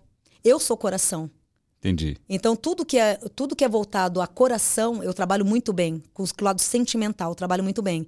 Você pode ver que todos os paranormais naquela, na- naquele quadro eram pessoas muito boas, mas que o meu, eu consegui ter todas as informações que nenhum, eles, que nenhum deles tiveram. Porque eu consegui ter acesso pela voltagem da mesma energia. Entendi. Então, crime. Crime, você vê que nos paranormais, o Edu é muito bom. Muito bom. Ah, O bispo, eu gostava muito do O bispo. bispo era ótimo em, em crimes, porque são pessoas que são energias compatíveis. Então, cada médium também ele tem um setor. Então, não adianta o médium falar, ah, eu sou bom em tudo. Não, ninguém é bom em tudo. Tem médium que cada, cada médium tem, é bom num setor. Entendi. Então, o, o bispo, o Edu, eles eram bons no setor do quê? De crimes. Porque Sim. eles tinham a facilidade de entrar nesses lugares. Eu já não tinha muita facilidade de lidar com coisas negativas. Tá. Então, tem tudo Agora, isso. Hum? eu tô vendo aqui em você uma pergunta pessoal. Você tem uma cicatriz aqui. Tenho. E o que, que foi isso? Isso foi com quatro anos e meio, quase cinco anos, quatro anos e meio de idade. A minha prima estava subindo as escadas de casa, colocando Bob no quintal com o espelho quebrado. Ah, E eu correndo em casa, de- brincando de pega-pega com meu primo, num domingo também. Aham. E a minha prima foi subindo as escadas com o espelho. E eu correndo do outro lado, trombei com ela. O espelho foi aqui. uau. Quase que desencarnei. Quase. Aí nisso, aqui foi um desencarno. Ah, Aí depois de alguns anos, eu também, é, andando de carrinho de rolemã, o prego entrou. Entrou, fui também. Quase, aqui a, a parte da perna também tem uma outra cicatriz, a mesma, do carrinho de rolemã. E aqui foi aos 29 anos de idade. Eu tava, vim, vim almoçar em casa, ah. tropecei nos fios de videogame do meu filho, que ele jogava videogame. Caiu em cima da mesa de vidro. Caí em cima de uma mesa de Tá vidro. vendo como eu sou vidente? Ele já tá um paranormal. Agora eu vou falar uma Uhum. coisa pra você. Você sabe que nos paranormais eu brincava de. Fraturei o tendão. Eu, eu- é? Fraturei Cortou, teu- cor- cortou aí. Você sabe que eu, nos paranormais, eu, eu brincava também de, de adivinhar algumas coisas, né? Sabia disso? E não? acertava, né? Eu acertava muita coisa. É, eu acertava muita coisa. Você sabe que eu vou contar uma coisa pra você que eu tive uma revelação. Não, não vou falar isso. Eu tive uma revelação um dia, assim, foi, foi um negócio muito sério. Eu estava indo para a TV e do nada me veio um, um negócio assim, e eu cheguei na televisão e eu disse: vai acontecer uma coisa muito grave. Eu falei: vai acontecer, e disse o que ia acontecer. Eu disse.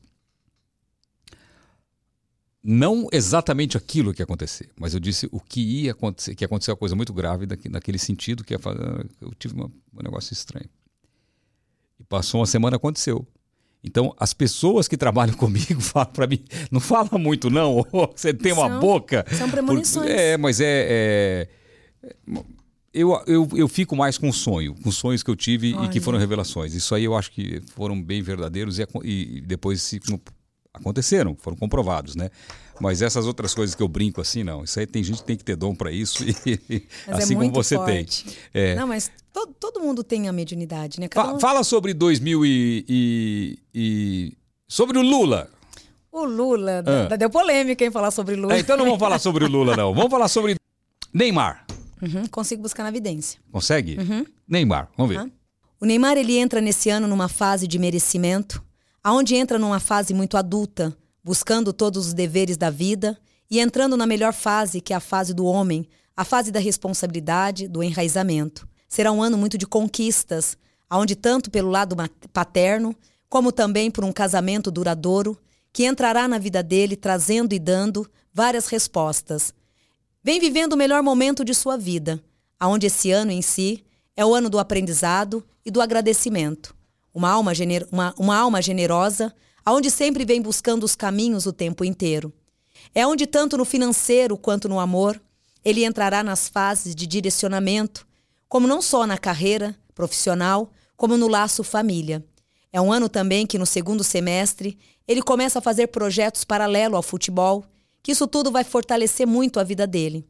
Entra num, num padrão de questionamentos próprios, aonde ele vem tendo ideias e várias oportunidades. Uma delas, esse ano, é de seguir novos caminhos e de ter todas as visões relacionadas a uma preparação positiva. Esse ano ele tá assim, o que o Orixá traz aqui, ele sai daquele lado rebelde, daquele lado imaturo dele e começa agora a trazer todo um ponto de pontuação, de crescimento, de evolução, um lado adulto sendo enraizado. Esse ano também ele vai cobrar muito o afastamento de muitas pessoas e vai se isolar mais ao lado familiar, aonde traz toda uma junção positiva. É um ano que ele dará toda a doação familiar ao pai, que infelizmente a saúde irregular assustará ele um pouco em setembro. Então aqui traz que o Neymar vai passar um pouco de susto em setembro em relação ao pai, em termos de saúde.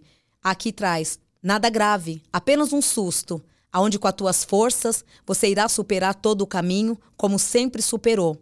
Esse ano, por isso que, por isso que esse ano se torna um ano de família. Então é um ano que ele está bem, é um ano que o universo vai estar oferecendo para ele coisas boas e ao mesmo tempo ele colhendo muito as- os plantios desses últimos 20 anos. Porque aqui traz 20 anos de plantio certeiro, mas de muitos ataques espirituais. Por isso que agora esse ano é o ano dele receber e de ter todos os merecimentos positivos. Muito bem. Tranquilidade e sucesso pro Neymar, que eu gosto muito. E ele, Ah. e, e ele em si é uma alma boa, né? É um menino bom. Menino, menino bom demais, Né? bom demais, adoro o Neymar. Vandinha, eu acho que já tirei todas as minhas dúvidas, pessoal que estava assistindo também. É, é um assunto que eu acho que algumas pessoas vão ficar muito curiosas para saber mais de você, outras vão ficar, às vezes, um pouco irritadas com algumas coisas que nós conversamos aqui, mas Sim. isso é bom para a gente aprender Sim, também, não é, verdade? Exatamente. Sabia que as críticas nos fortalecem também, Sim, né? é verdade, Muito, é verdade. Cri- muito. Crítica construtiva, né? Sim. Destrutiva, os haters, a gente- os haters, Ah, eles não. têm que Isso aí a gente isola. Isola, ignorar, isso não é isola. verdade? Isso a gente faz paisagismo. Exatamente. Quero agradecer sua E presença. eu que agradeço. Obrigado. E eu que agradeço. E tomara que um dia volte os Paranormais. Quer trazer o Axé. presente? Pode trazer. Põe na geral aí, Mitch. Põe na isso. Pronto aí. Já Ai. tem, temos que aprender a entregar o presente online, né? Aqui, ao vivo, Ai. né? Pronto, presentinho pra você. Axé. Tem mais? Obrigada. Daqui mais um Eita, presentinho. Lelê. Pronto, mais um presentinho Nossa. aqui. É, isso aqui é o Portioli Blanc, que é muito bom para você dar pro. olha. Você tá casada? Tô casada há quatro anos. Quatro anos. Dá pro Um marido. pisciano que tá sofrendo com a geminiana, Ah, hein? é? Dá de presente pro marido que ele vai gostar. Se quiser usar, pode usar também, porque Ah, é muito então bom. vou dar de presente, então. Tá bom? Tá? Obrigado, Ó, Vandinha. Gratidão. Te amo, te amo de paixão, Obrigado. viu? E tomara que volte aí os Paranormais 2 aí logo, logo na programação. Da... Tomara, porque é um programa que. Axé. Assim, eu fazia com muita vontade, porque é um estilo de Sim. programa diferente do que eu faço. E foi muito legal fazer, trabalhar com o Johnny, com toda aquela equipe O lá. Johnny, Johnny é um amor. Um amor de Nossa, pessoa. o Johnny é um amor de. Diretor maravilhoso. O Johnny, olha. Organic, organic. Ai. Adoro o Johnny. Hoje eu podia ter vido com o vestido que o Johnny me deu. O Johnny Ah, é? me deu um presente lindo. Johnny é Eu- muito gente boa. Nossa, Vandinha, gratidão. obrigado pelo pastel. Ó, e Beijo. obrigado pelo convite. De e eu te nada. amo de paixão. Obrigado. Obrigado, princesa. Ela me chama de Ai, príncipe. É, meu eterno príncipe. Você aí se inscreva, compartilhe, acione o sininho aqui para ser notificado e toda semana a gente traz aqui novos entrevistados, você não pode perder. Pode ser? Então, se liga aí. Pode ser.